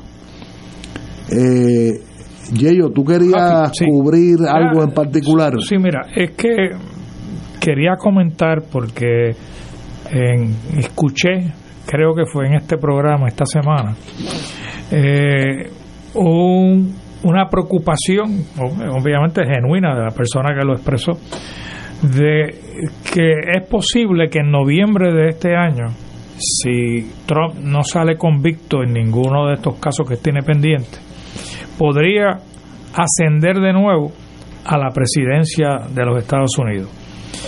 Y es posible, posible que los republicanos retengan la Cámara y es posible que también logren el control del Senado. Si eso sucede, tienen el control de todo el gobierno de los Estados Unidos y sabemos que la agenda republicana es una agenda conservadora económicamente y, y no creen en los programas sociales ellos creen en cortar contribuciones para los ricos, ¿no? Lo que hizo Trump en el 2017. Pero programas sociales, eso no está en su agenda. Por lo tanto, lo que esta persona estaba expresando es la preocupación era que posiblemente habrá un ataque frontal de los republicanos a cortar programas sociales tales como cupones, tales como Medicaid, tales como Medicare, tales como Seguro Social. Eh, todos estos programas sociales que, que Puerto Rico, muchos de ellos dependen. Hay puertorriqueños que dependen de los cupones, hay puertorriqueños que dependen de su seguro eh, de reforma. Y si esos dineros se recortan, pues esto podría crear una crisis mayor de la que ya existe en Puerto Rico económicamente hablando para las personas que reciben esos programas sociales. Y eso lo que no dijo la persona es que eso también podría ocurrir bajo la estadidad. O sea, estaba preocupado que bajo la colonia, bajo el Estado Libre Asociado, eso podría suceder. Recortes a programas federales si los republicanos prevalecen en Estados Unidos. Pero es que esos mismos recortes prevalecen también bajo la estadidad, porque si cortan cupones en Puerto Rico, cortan cupones en los 50 estados. Y yo lo que quería era... Pero la proporción es, distinta. Sí, es diferente, pero los recortes van independientemente del estatus político, excepto, excepto, y por eso quería mencionar esta excepción a mi juicio, que es la, la otra opción descolonizadora, más allá de la independencia, que es la libre asociación. Bajo la libre asociación, que es un concepto descolonizador, bajo la resolución 1541 de, la, de las Naciones Unidas de 1960, eh, es donde se establece un acuerdo entre la metrópolis, que en este caso sería Estados Unidos, y el, el país que logra su soberanía, que sería Puerto Rico. Un acuerdo escrito, a diferencia de lo que tenemos ahora, que no tenemos ningún acuerdo escrito. Un acuerdo escrito. Y ya Estados Unidos tiene tres modelos, que es Palau, Micronesia y las Islas Marshall. Tienen tres países que ahora están renovando el pacto de libre asociación. ¿Y cuál es una de las virtudes de esos pactos? Que esos pactos se negocian y se establecen por escrito los niveles de asistencia económica que Estados Unidos le va a transferir a esos países soberanos en libre asociación, que incluye también cupones, porque ellos lo reciben, que incluyen los Pell Grants, que también ellos lo reciben, que incluye Medicaid, porque también lo reciben, que incluyen fondos de desastres de FEMA, porque también lo reciben. Y eso se negocia y se ponen esos esos niveles ya negociados se ponen en la ley y se ponen en el tratado. Así que bajo cualquier administración, republicana o demócrata, esos niveles se honran porque ya es parte ya de un acuerdo ratificado por el Senado de los Estados Unidos y el Congreso de los Estados Unidos y el país soberano. Así que no habría la preocupación que expresó esa persona en este programa de que se recortaran esos, esos programas sociales, porque no podrían hacerlo porque ya están preacordados y establecidos en el pacto. Eso es lo que quería mencionar para que la gente que nos está escuchando piense que en la descolonización de Puerto Rico la libre asociación, a mi juicio, sigue siendo la mejor opción. Aparte de la independencia, porque la independencia, pues, la independencia tiene la ventaja de que en los proyectos que hay también los niveles se mantienen por cierto número de años y después se eliminan. Sí, lo que quería apuntar es que e, e, esas asignaciones que en el caso de la libre asociación, como se expresan siempre, es en bloque le permite al ente soberano hacer las distribuciones que entienda necesarias para atender las necesidades particulares de ese ente soberano. Pero eso mismo, eso mismo, o sea que si tú necesitas más en cupones este año o menos en cupones el siguiente, tú haces los ajustes, porque la asignación que te hacen es en bloque. Pero en el, lo que fueron los proyectos que se sometieron en el caso de Nidia Velázquez y Alexandria Ocasio Cortés, eh, para la independencia también se contemplaba la transferencia en bloque eh, por espacio de 10 años eh, de lo que era el máximo alcanzado o, que se hubiera alcanzado al momento de la independencia y entonces en los 10 años siguientes seguía asignándose en bloque una partida con una disminución en cada año de un 10%. Es decir, que la asignación en bloque corría por un periodo de 20 años, los primeros 10 de manera fija y los otros 10 en manera escalonada, lo que no quiere decir que no pudieran darse renegociaciones Exacto, lo que iba a eh, decir. para propósito de esas asignaciones en Eh, bloque. Marta.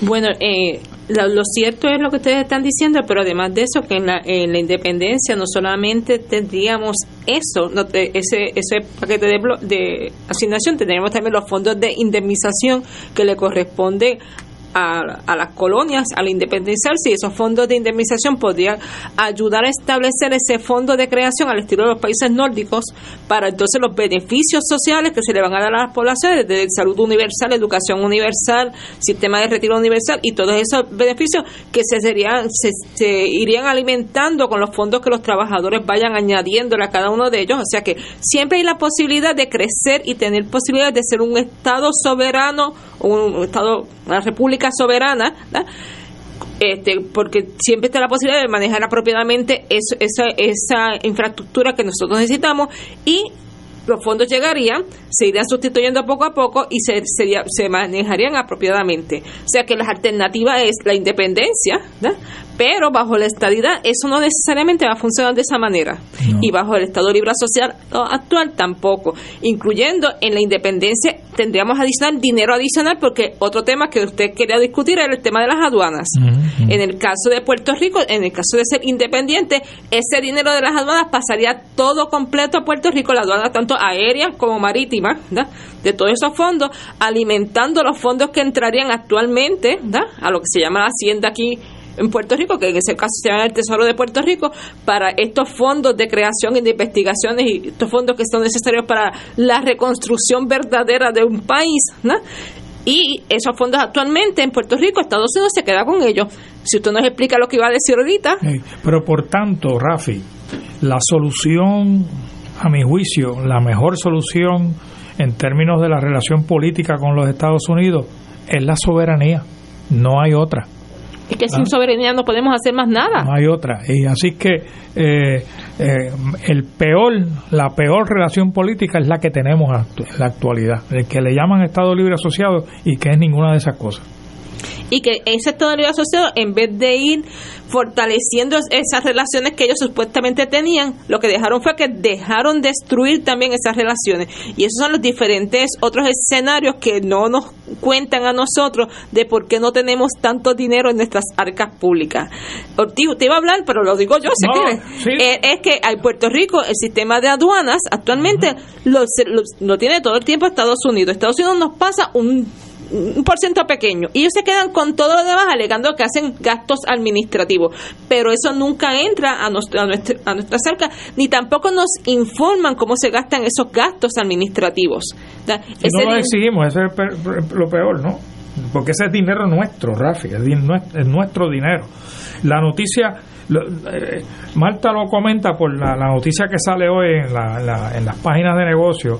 Este señor economista, José, Mar- José Martínez, que es director ejecutivo de presupuesto del negociado de aduana federal y él está diciendo eh, que hay 100 millones de dólares para fortalecer las entradas marítimas en Puerto Rico.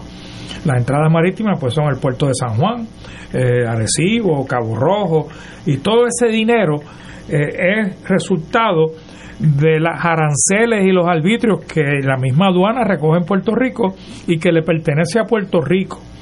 Eh, pero lo que ellos hacen es que le restan todos esos 100 millones de dólares que van a usar para la construcción de estos diferentes infraestructuras, más los gastos operacionales del, del personal que opera las aduanas, que siguen en aumento desde que se creó Homeland Security. Así que lo que lo que le toca a Puerto Rico se va reduciendo aún más. Y yo no veo al Departamento de Hacienda, que es responsable, que es el que recibe las migajas que sobran, protestando de ninguna manera. Y, debería por lo menos el nuevo secretario de Hacienda, el que entrará ahora en función en febrero 1, explicarle al pueblo de Puerto Rico qué es lo que está sucediendo con lo que llaman con el Puerto Rico Trust Fund. Porque yo creo que es importante que sepamos que todos esos millones de dólares y como dijo ahorita Marta, la Junta de Control Fiscal no dice nada. ¿ah? Deja que este dinero se evapore y le toque y ese dinero es del tesoro puertorriqueño, de la hacienda puertorriqueña. Y asimismo hay otros montones de dinero que Estados Unidos se apropia de, lo que sería el tesoro de Puerto Rico y nunca informa y no nos dice que existen. Cuando a nosotros nos, a mí me pregunta de dónde saldrá el dinero para la independencia, yo digo, pues mira, de todo este montón de dinero que tenemos, pero que nosotros nunca nos enteramos y ni siquiera sabemos que existen, pero existen porque están en números, están en diferentes estadísticas en Estados Unidos. Lo que pasa es que nosotros nos hacemos los sordos, los mudos, los ciegos, porque no queremos ver las realidades. O sea, son dineros que están ahí. Él está hablando simplemente de los dineros de aranceles y aduanas, pero hay otros montones de tasas que están cobrando en las líneas aéreas, en las líneas marítimas, en los cruceros, que, que, todo eso se apropia a Estados Unidos de ellos. cuando le corresponde a Puerto Rico. Si nosotros fuéramos un país soberano o independiente, en mi caso prefiero la independencia, este ese dinero pasaría a nuestras manos y nosotros entonces tendríamos que distribuirlos apropiadamente. O sea que lo que actualmente recibimos es unas migajas, igualmente que todas las exenciones contributivas que le damos a las industrias y todos esos subsidios son mucho más de lo que nosotros tenemos en el presupuesto del país. Si nosotros regulamos todo eso, el dinero, Puerto Rico será Puerto Rico y no Puerto Pobre como está actualmente. Alejandro. No, no, yo me, me uno a las expresiones de los compañeros para no ser redundante en la argumentación. Yo creo que han sido claras las posiciones. Bueno, yo yo yo estoy calladito, pero yo en lo que estoy pensando... estás así desde que llegamos. Yo, yo en lo que estoy pensando es... Es en la podredumbre de lo que de lo que pinta que va a ser la dirección política del gobierno de los Estados Unidos.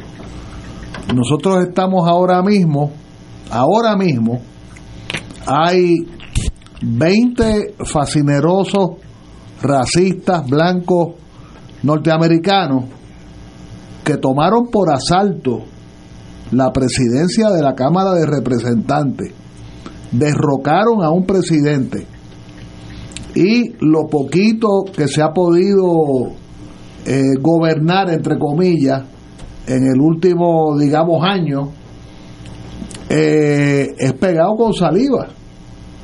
Este, y a mí me da la impresión, yo creo que tú lo cubrías, Yello, que la sociedad americana va abocada cada día a, como tú decías, a cortar eh, los, los llamados beneficios sociales que los puertorriqueños nos hemos creído que van a ser eternos que son dádivas. Ah, que, creemos que son dádivas. Y que creemos que son dádivas. Y lo más importante de todo es que en Puerto Rico, y por supuesto que Marta me puede correr o cualquiera de los compañeros, se sigue reduciendo el universo de las personas que trabajan y, y, y, eh, y aportan al erario yo siempre decía erario público, pero me corrigieron. Redundante. Es redundante. Eh, y, quiero acotar nuevamente, hay mucha gente que trabaja en Puerto Rico, mucha gente, pero no toda esa mucha gente aporta de la misma manera este al erario a menos que uno diga ah pero es que fuman cigarrillos y, y cogen la guagua y, ¿ah? tomen alcohol. Y tomen alcohol. Ojalá que tomaran menos alcohol. Y fumaran menos. Y fumaran menos. Este y bebieran menos. Pero a lo que yo voy es que que mientras ustedes hablaban de todo este concepto de no solamente de la indemnización, eh, que es un concepto que tenemos que discutir más y, y hacer más eh, Estudios y proselitismo. El concepto de la indemnización, yo le comentaba a un compañero los otros días que hace 50 años, exactamente 50 años, se aprobó en Naciones Unidas una cosa que se llama en mayúscula la Carta de los Deberes y los Derechos de los Estados, que fue un proyecto auspiciado por el presidente de México, José López Portillo. Y esa carta de deberes de los, derechos de los derechos y los deberes de los estados tiene un articulado, creo que el 19, el 17, no me acuerdo, que hace una convocatoria a las potencias administradoras a una responsabilidad de auxiliar a conducir a los pueblos, no lo dicen esa palabra, pero los pueblos que han estado bajo dominación colonial, a levantarse.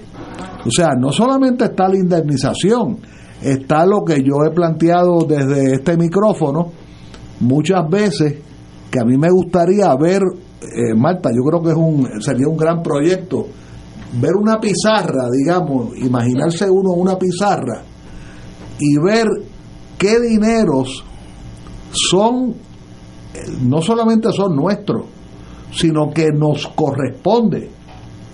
Seguro social y veteranos para Y las pensiones de los de los de, los de Estados Unidos. Y, y las pensiones, bueno, claro, de los, de los empleados. Exacto.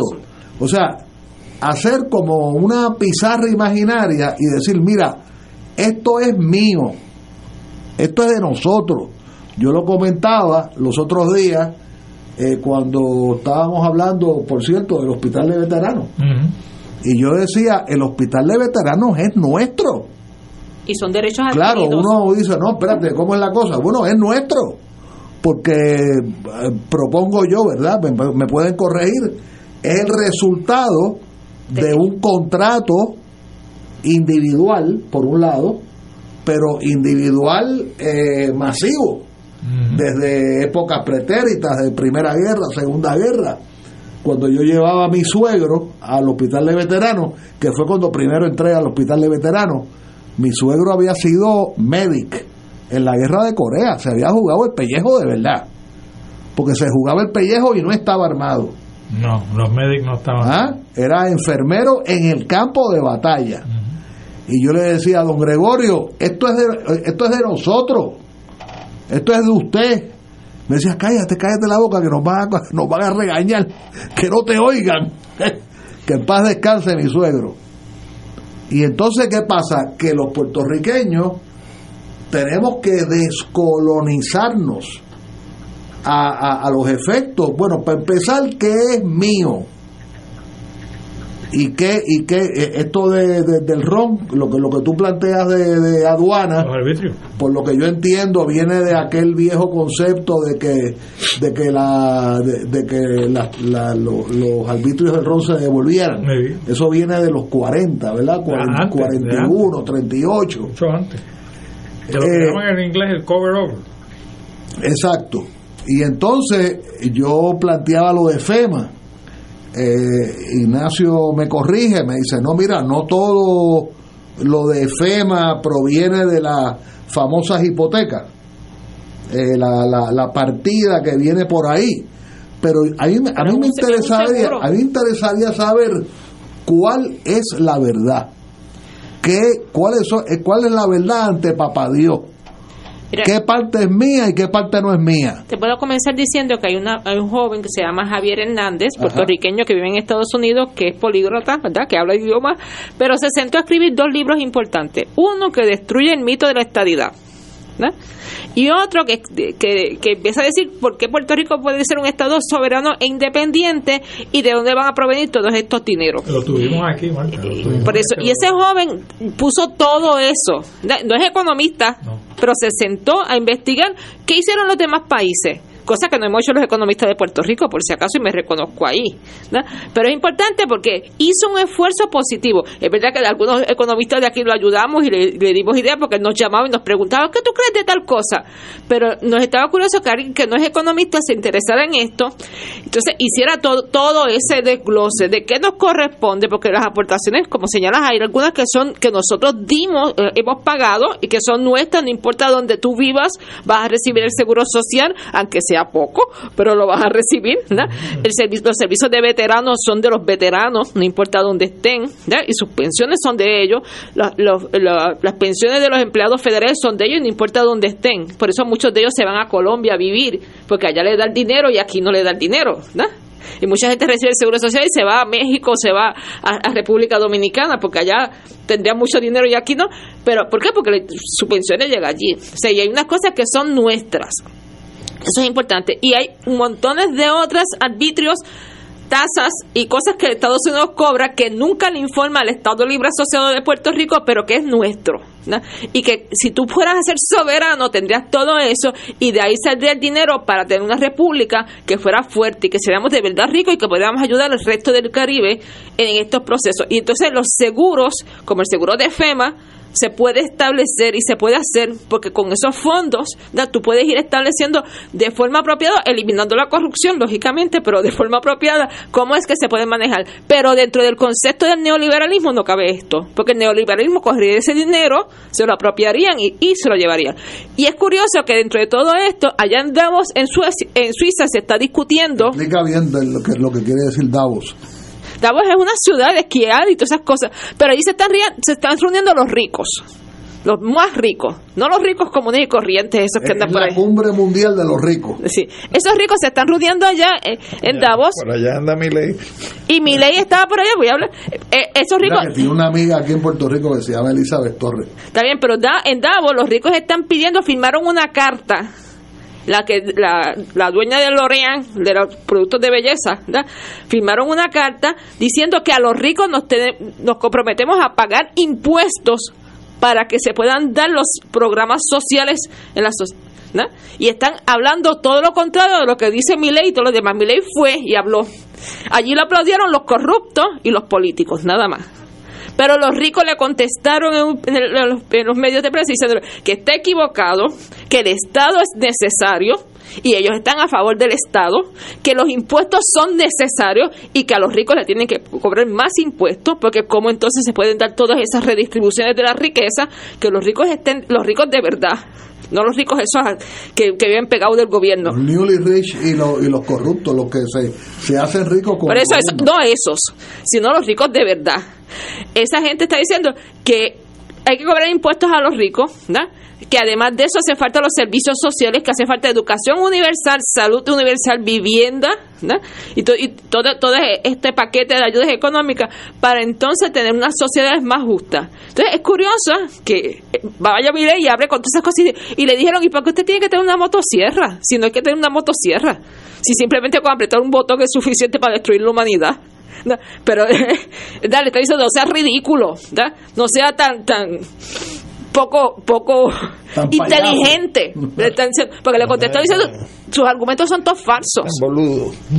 Bueno eso es allá entre ellos. Así que es importante todo esto. Pero qué pasa en Puerto Rico que aquí están los evasores choretos. Aquí hay montones de gente que no paga impuestos.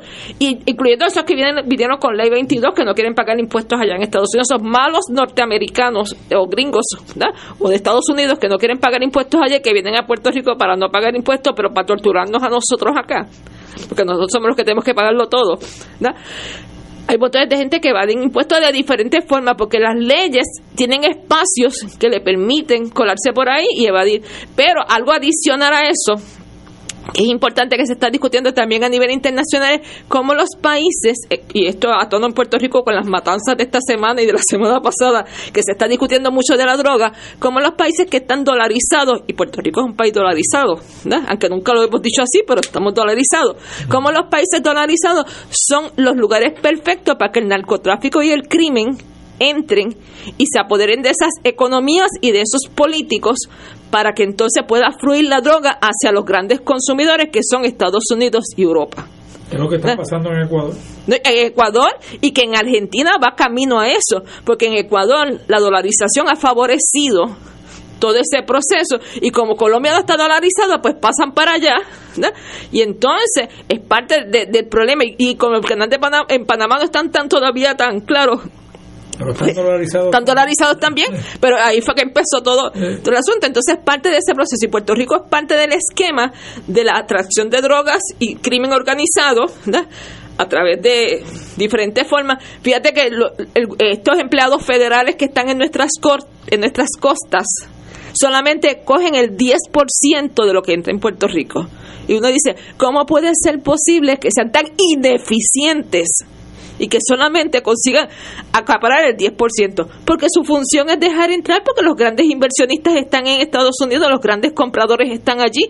Tú podrás coger a, los muchachitos por ahí que están en los puntos de droga, pero los grandes son otros. Y esos grandes son los que están favoreciéndose a través de la dolarización porque pueden limpiar a través de negocios falsos ese dinero y hacerlo negocio positivo, que el Bitcoin ha favorecido eso. Creo que tenemos pausa. El director nos ordena a un receso. Oye. Fuego Cruzado está contigo en todo Puerto Rico. La pelota en dirección hacia territorio del jardín derecho. Dígale que no hizo pelota. Escucha en esta temporada de la Liga de Béisbol Profesional Roberto Clemente los juegos de los máximos campeones, criollos de Caguas. Por aquí, Radio Paz 810 AM y Radio Paz 810.com. Porque Caguas sabe a béisbol. Este parece chulito, este parece chulito. Era ya la madrugada cuando se escuchó una voz. Descubriendo a Cuba con solo boleros. Regresamos a Cuba a petición del 8 al 16 de abril de 2024 visitando La Habana, Viñales, Cienfuegos, Trinidad, Santa Clara y Varadero. El viaje incluye pasaje aéreo internacional, alojamiento y desayuno, también un acompañante desde Puerto Rico a cargo del grupo, todos los almuerzos y cenas, visitas según descritas en el programa, visado de entrada a Cuba y las propinas. Entre la variedad de actividades y experiencias, recorreremos La Habana Vieja, degustaremos platos típicos y el famoso cóctel mojito. Visitaremos el Museo del Ron, llegaremos a las terrazas y viñales, además pasaremos por la hermosa ciudad de Cienfuegos, conocida como la Perla del Sur, y culminaremos en la playa de Varadero. Para mayor información, llama al 787-963-1116. Viajamos con pasaje cultural 787-963-1116, descubriendo a Cuba con solo boleros del 8 al 16 de abril. Nos reservamos el derecho de admisión. Agencia de Viajes, Pasaje Cultural, licencia AB 61116. Será eterno si nos ve cuidando la creación. Todos los domingos a la una de la tarde por Radio Paz 810 AM y los sábados a las 7 de la mañana por Oro 92.5 Cuidando la Creación con la hermana Lisi y sus colaboradores. Entrevista, mensajes educativos y dándole voz a grupos que ayudan a cuidar la creación en el mundo. Recuerda por Radio Paz 810 AM, una de la tarde, domingo, sábado por Oro 92.5 FM a las 7 de la mañana.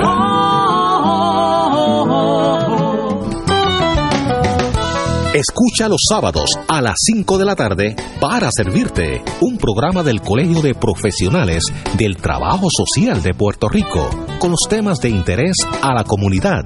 Recuerda, los sábados a las 5 de la tarde para servirte por Radio Paz 810. Y ahora continúa Fuego Cruzado.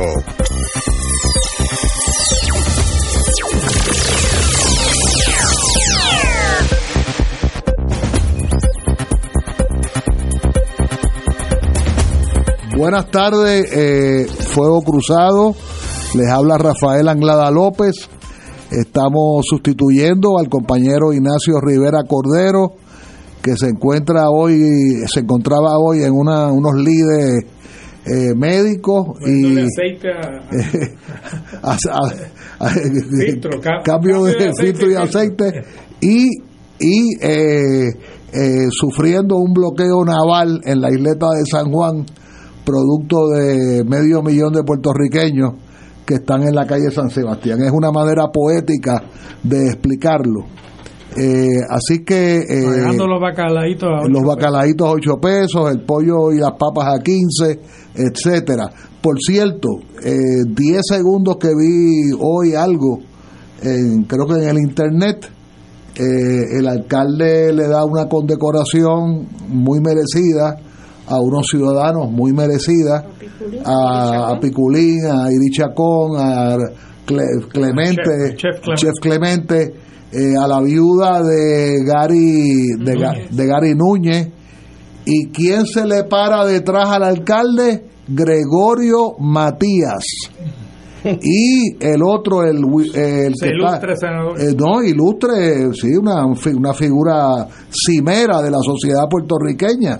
Y el otro candidato a comisionado, este, William Montañé, eh, William Villanueva, Villafañe, eh, parado detrás del alcalde. O sea que, que esta colonia, como decía Marta, ¿verdad? Es tan atrofiante que entonces vemos a una, una condecoración que le da un alcalde a, a Piculín, al hijo de César Concepción, pero por supuesto el lugarteniente de ese alcalde es Gregorio Matías.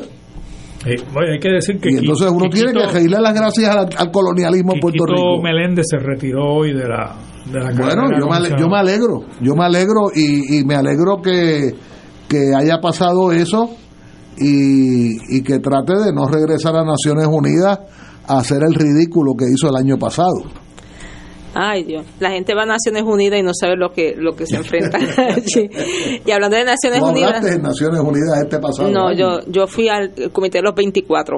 Bueno, por eso que el Comité de 24. El Comité de los 24 de los países colonizados y entonces parte de lo que estaba señalando de, la resolución que de la carta que señalaste, donde se supone que se le den unas indemnizaciones y unas ayudas a los países que son colonizados de parte de las potencias, era parte de lo que se estaba discutiendo porque no llega porque lo pusieron allí, pero ellos se hacen los sordos. Y entonces hacen plebiscitos amañados como los que se hacen en Puerto Rico, y entonces pues mantienen los países colonizados todo el tiempo hay países que hasta reclaman ser prefieren ser colonias ¿por qué?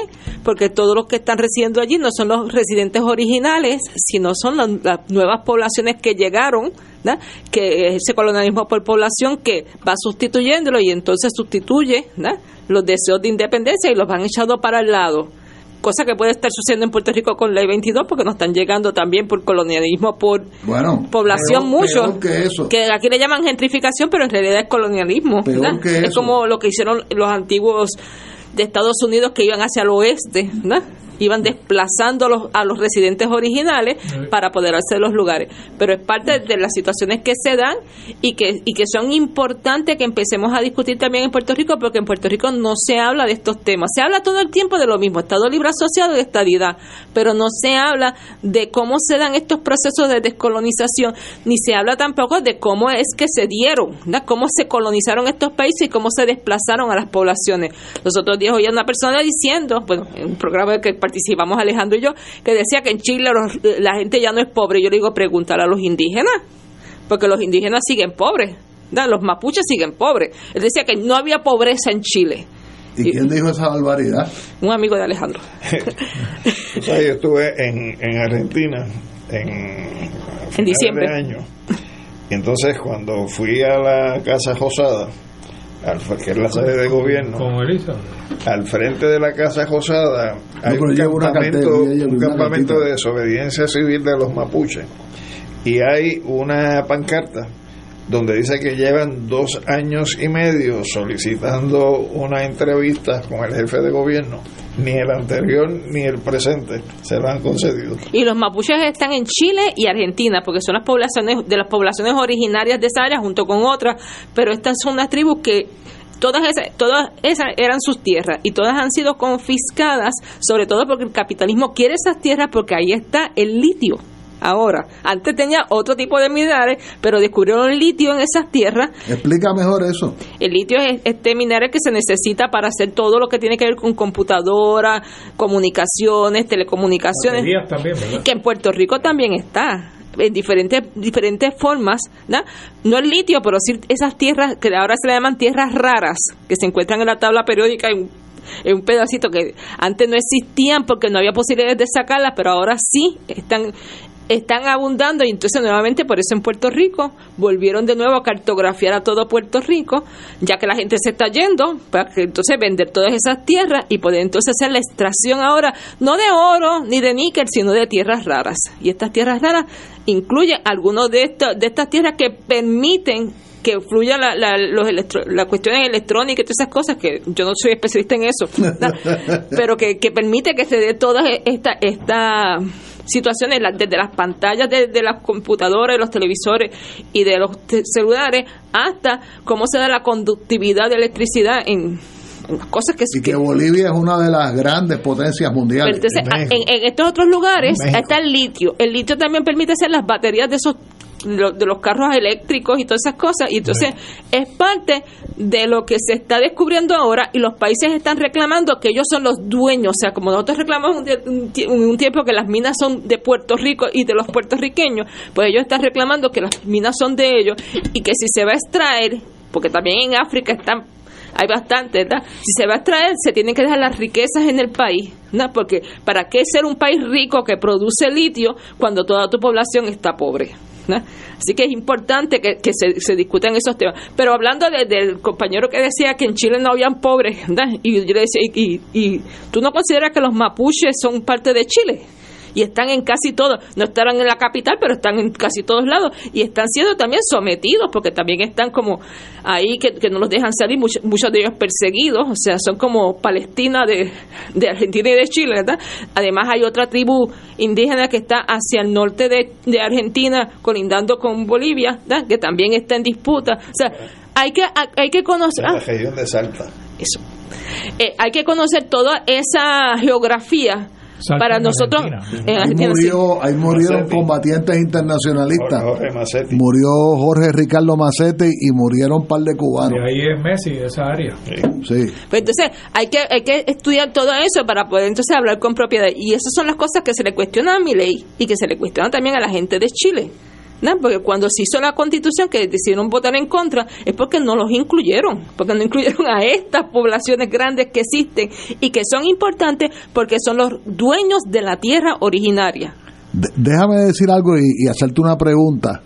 Eh, quiero, quiero enfatizar que, que Isabel Allende, la gran escritora chilena, nos enseñó en un libro muy bonito que se llama Inés del alma mía. Y al final de la novela, ella nos educa de que la palabra mapuche, como tú correctamente lo has dicho, eh, se pronuncia en singular.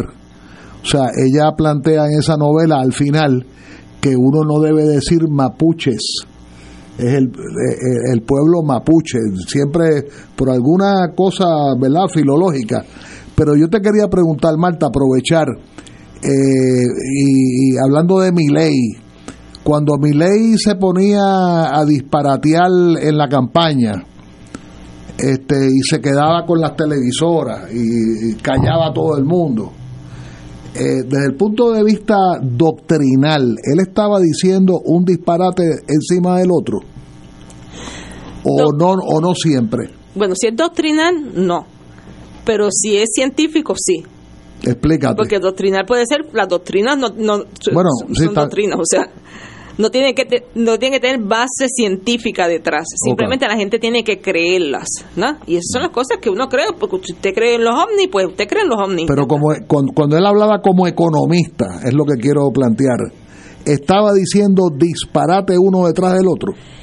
Estaba diciendo discursos que están que se han apoderado del discurso económico a nivel internacional. Fundamentando la base ideológica de su pensamiento. Ajá, que, que básicamente pero el neoliberalismo se, se apoderó de casi toda la doctrina económica y le digo doctrina ahora porque ahora es doctrina verdad no no no tiene base científica pero lo convirtió en eso en doctrina. Entonces el pensamiento económico lo fueron limitando a neoliberalismo o socialismo. Y eso no es el concepto económico. El concepto económico es mucho más amplio e incluye diferentes otras corrientes que no son consideradas. Y ahorita cuando, por ejemplo, él hablaba de dolarización de la economía, que no es tan fácil, pero también detrás de la dolarización, que tú lo puedes, se puede hacer, viene también el concepto que yo estaba señalando anteriormente. Hay también el, crimen organizado, le interesa a los que los países estén dolarizados, porque si los países están dolarizados es más fácil traficar y limpiar a través de economías subterráneas, o sea, a través de, economías legales, o sea, poner un negocio falso para limpiar el dinero y que nadie te lo cuestione y utilizar los bancos para comprar deuda y los buitres están ahí, y poder limpiar el dinero ilegal que van que van produciendo. Entonces, eso es, es, eso tiene esa base ideológica detrás. O tú puedes dolarizar. La justificación puede ser de mil formas. Pero lo que hay detrás es quién maneja los hilos de la economía, quién está detrás de todos esos conceptos. Y no necesariamente son los ricos de Chile, de Argentina. Son la gente de Estados Unidos y de Europa que manejan esos conceptos. Lo que, lo que no, no son los que están ahora en Davos exigiendo que le cobran impuestos, o quizás también sean ellos, ¿verdad? Pero sí están, lo vemos por diferentes, diferentes lugares, incluyendo la gente que está manejando también los bitcoins, que hay gente que son con negocios legales y hay gente que está limpiando dinero a través de los bitcoins porque como no se puede regularizar. Y entonces cuando tú hablas de desmontar el Estado, de quitarle las potestades al Estado, está fomentando que se den este tipo de actividades, que florezcan este tipo de actividades ilegales, que es el segundo discurso de, este señor, o sea, desmontar el Estado, que se den este tipo de actividades ilegales, que vas a ver que está fluyendo dinero como fluye en Puerto Rico el dinero, pero que no necesariamente es un dinero que sale del trabajador.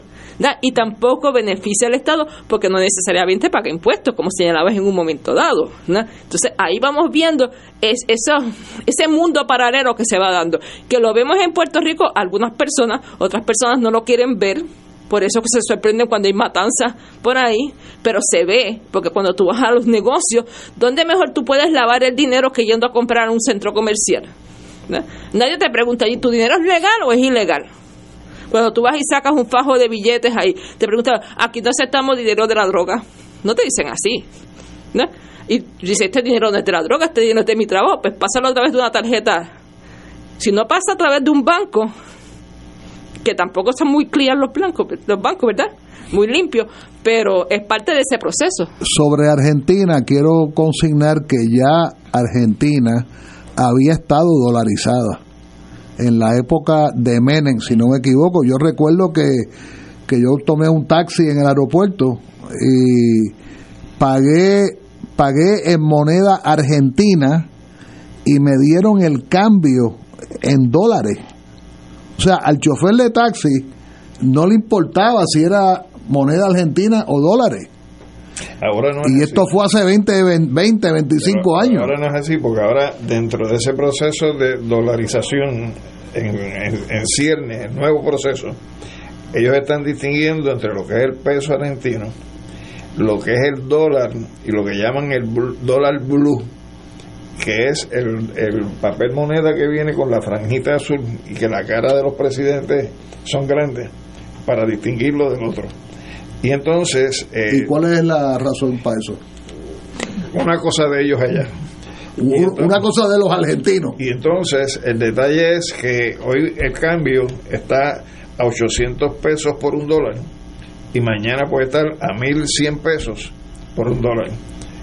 yo me reuní allí con un compañero que es profesor eh, y que es profesor visitante acá en Puerto Rico que se llama Alejandro Schneider Sí. Y entonces Alejandro me decía que cuando el gobierno de masa, el proceso de inflación era de un 8% mensual.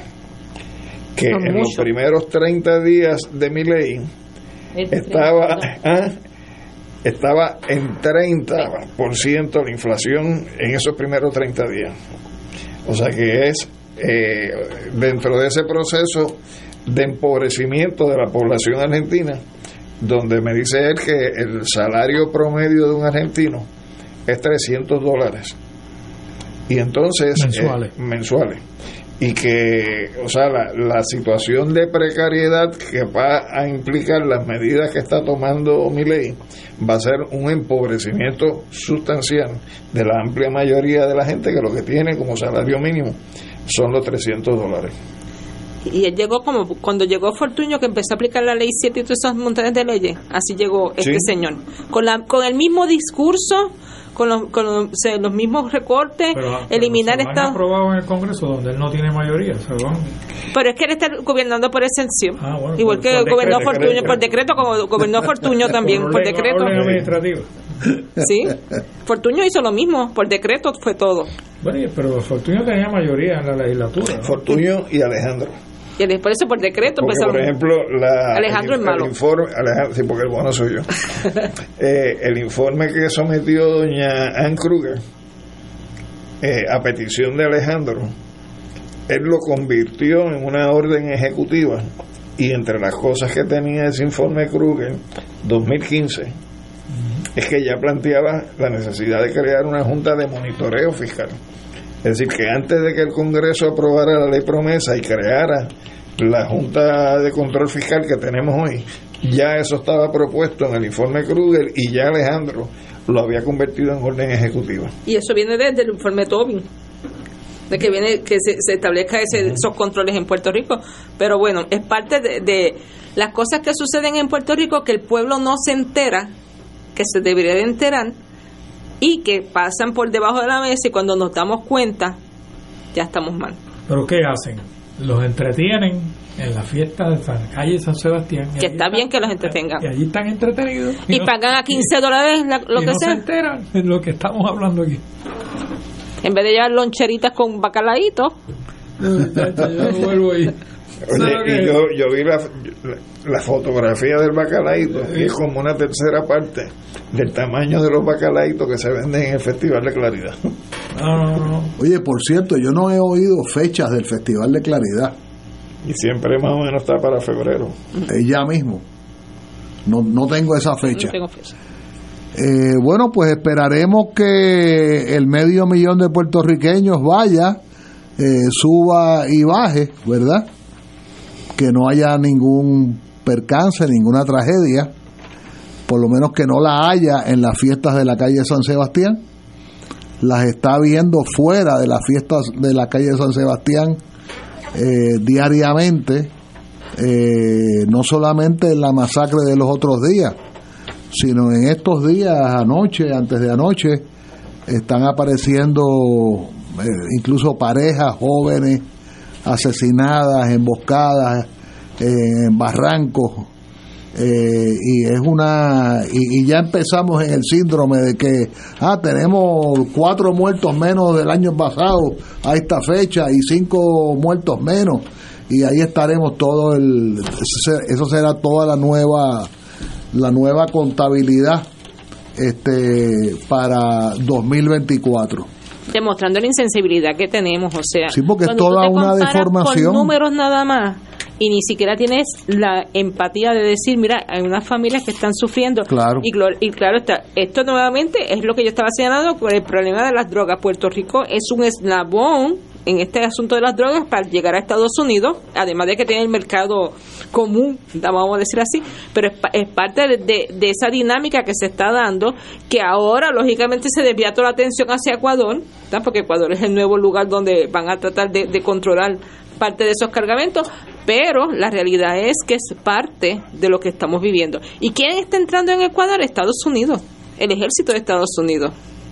Pero lógicamente, si tú me dices que en Puerto Rico no pueden encontrar más que el 10% de los cargamentos, así que en ningún otro lugar van a hacer una guerra contra las drogas, de verdad. La guerra contra las drogas es falsa porque detrás hay un imperio económico que está manejando estas fichas, no solamente de las armas para las drogas, sino las armas para la guerra, la droga, los cuerpos humanos, ¿no?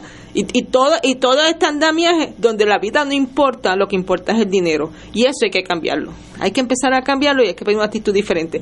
Pero ¿qué tenemos que hacer en Puerto Rico? Nosotros tenemos que exigir proyectos de país a cada uno de esos candidatos y candidatas que tenemos actualmente. No solamente a los del PNP, Partido Popular, sino todos.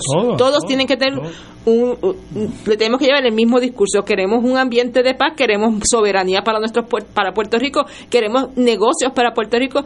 Yo quisiera ver a los pequeños y medianos comerciantes quejándose, como se quejaban antes del costo de energía eléctrica, porque ahora no se están quejando y tienen el costo mucho más alto y los está estrangulando de verdad. Yo quisiera ver a las personas que antes se quejaban de las empresas del gobierno, ahora cómo, cómo están. ¿Cuál, ¿Cuál, es la situación? Porque yo soy una de las que siempre estoy quejándome de que recursos naturales no hace su trabajo, pero no veo que mucha gente se esté quejando. No lo hace. ¿no? no veo que tampoco la policía esté haciendo su trabajo de vigilancia. Cuando, por ejemplo, aparecen para cualquier otra cosa, pero cuando tú los llamas para una emergencia de que robaron en tu casa o de que están golpeando a un niño, que están golpeando a un anciano, no aparecen. Entonces, esas son, esas son las situaciones que queremos controlar, o sea, hacia dónde queremos dirigir lo que son los, los, servicios esenciales de Puerto Rico y cuáles son esos servicios esenciales, porque también la gente está confundida con los servicios esenciales en Puerto Rico.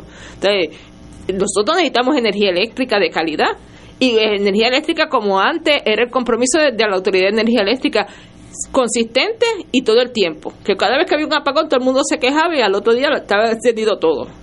Ahora hay apagones y tú no sabes cuándo va a llegar la energía eléctrica. Pero tenemos también otra, queremos también unos servicios sociales que sean de verdad, servicios sociales que lleguen a atender a nuestros ancianos, que lleguen a atender a nuestros niños, porque nos dicen que necesitan más niños en Puerto Rico, pero los niños que hay, muchos de ellos están siendo maltratados. Tú tienes una estadística ahorita, de que hay una gran eh, querellas en familia. Bueno, sí, eh, la prensa ayer y hoy. Eh, esta mañana se trajo a la anoche se trajo a la televisión. estoy hablando de memoria. 400 querellas en las primeras dos semanas del año, algo así. Una cosa impactante. Entonces, ¿para qué queremos a los niños? ¿Para torturarlos o para que sean ciudadanos felices? Cerramos escuelas, pero queremos niños. No hay lugares donde cuiden a nuestros niños ni donde cuiden a nuestros ancianos también, porque si necesitamos lugares para cuidar niños, necesitamos lugares para cuidar ancianos. Y no vemos ese proyecto de país en ningún lado. No vemos que lo estemos exigiendo y deberían de ser gratis. Porque nuestros impuestos, nosotros estamos pagando nuestros impuestos y con los impuestos da. Lo que pasa es que están mal administrados. Da para tener esos servicios esenciales para que nosotros podamos irnos a trabajar felizmente no estar preocupado de que tengo que estar a las tres pendientes de que el niño sale de la escuela, que quién, lo, me lo, quién lo va a recoger, dónde lo voy a llevar y yo estoy allí en mi trabajo encerrado hasta las cinco. Ese mundo tenemos que arreglarlo para poder tener una convivencia feliz y sobre todo queremos que esta generación también tengan unos beneficios que tenían las generaciones anteriores, como es el, eh, como es el retiro, como es el, servicio de salud, como es servicios educativos. O sea, es importante todo eso. Yo me acuerdo en la escuela siempre llevaban los servicios de salud a las escuelas. A nosotros de niños nos, vacunarlo. No, nos vacunaban, pero también nos revisaban. El, hospital municipal llevaba a sus médicos a la escuela una vez al año para revisar a todos los niños y niñas y saber las enfermedades. Eso ya no se hace. Claro, no hay hospitales municipales, pero hay hospitales como quiera. ¿no? Esos servicios médicos son importantes. Ahora hay que llevarlos también a, los, a los ancianos, o sea, a las plazas, para que los ancianos vayan allí y se revise. Pero son servicios esenciales para que tengamos una buena calidad de vida. Anteriormente, cuando yo era niña, los, eh, los policías pasaban continuamente por las calles revisando y estando estar pendiente, ¿verdad? Y si había un problema la gente los paraba. Habían plantones, este, y entonces eran servicios que sí, los guardias en la calle caminando, no necesitaban, no necesitaban motoras, no había motoras ni, ni carros. Pero eso pero, pero era parte ahora ahora hay un policía en, en, un, en un municipio, un municipio pequeño tiene un policía. eso está, en RT. Que no que no puede salir de allá a atender ningún asunto, pues entonces el crimen va a seguir aumentando y va a seguir todo descontrolado. No pueden exigirle a la ciudad que nosotros seamos los policías. Nosotros estamos trabajando. O sea, esa disyuntiva. Dice, los pocos que trabajan, pero los pocos que trabajan están haciendo el máximo por este país, están dando el máximo por este país. ¿Y dónde están los resultados? Bueno, muchas gracias a Marta, a Alejandro, Ayello. Eh, ha terminado el programa de Fuego Cruzado y soy nuevamente un hombre libre dentro de pocos segundos. Muchas gracias.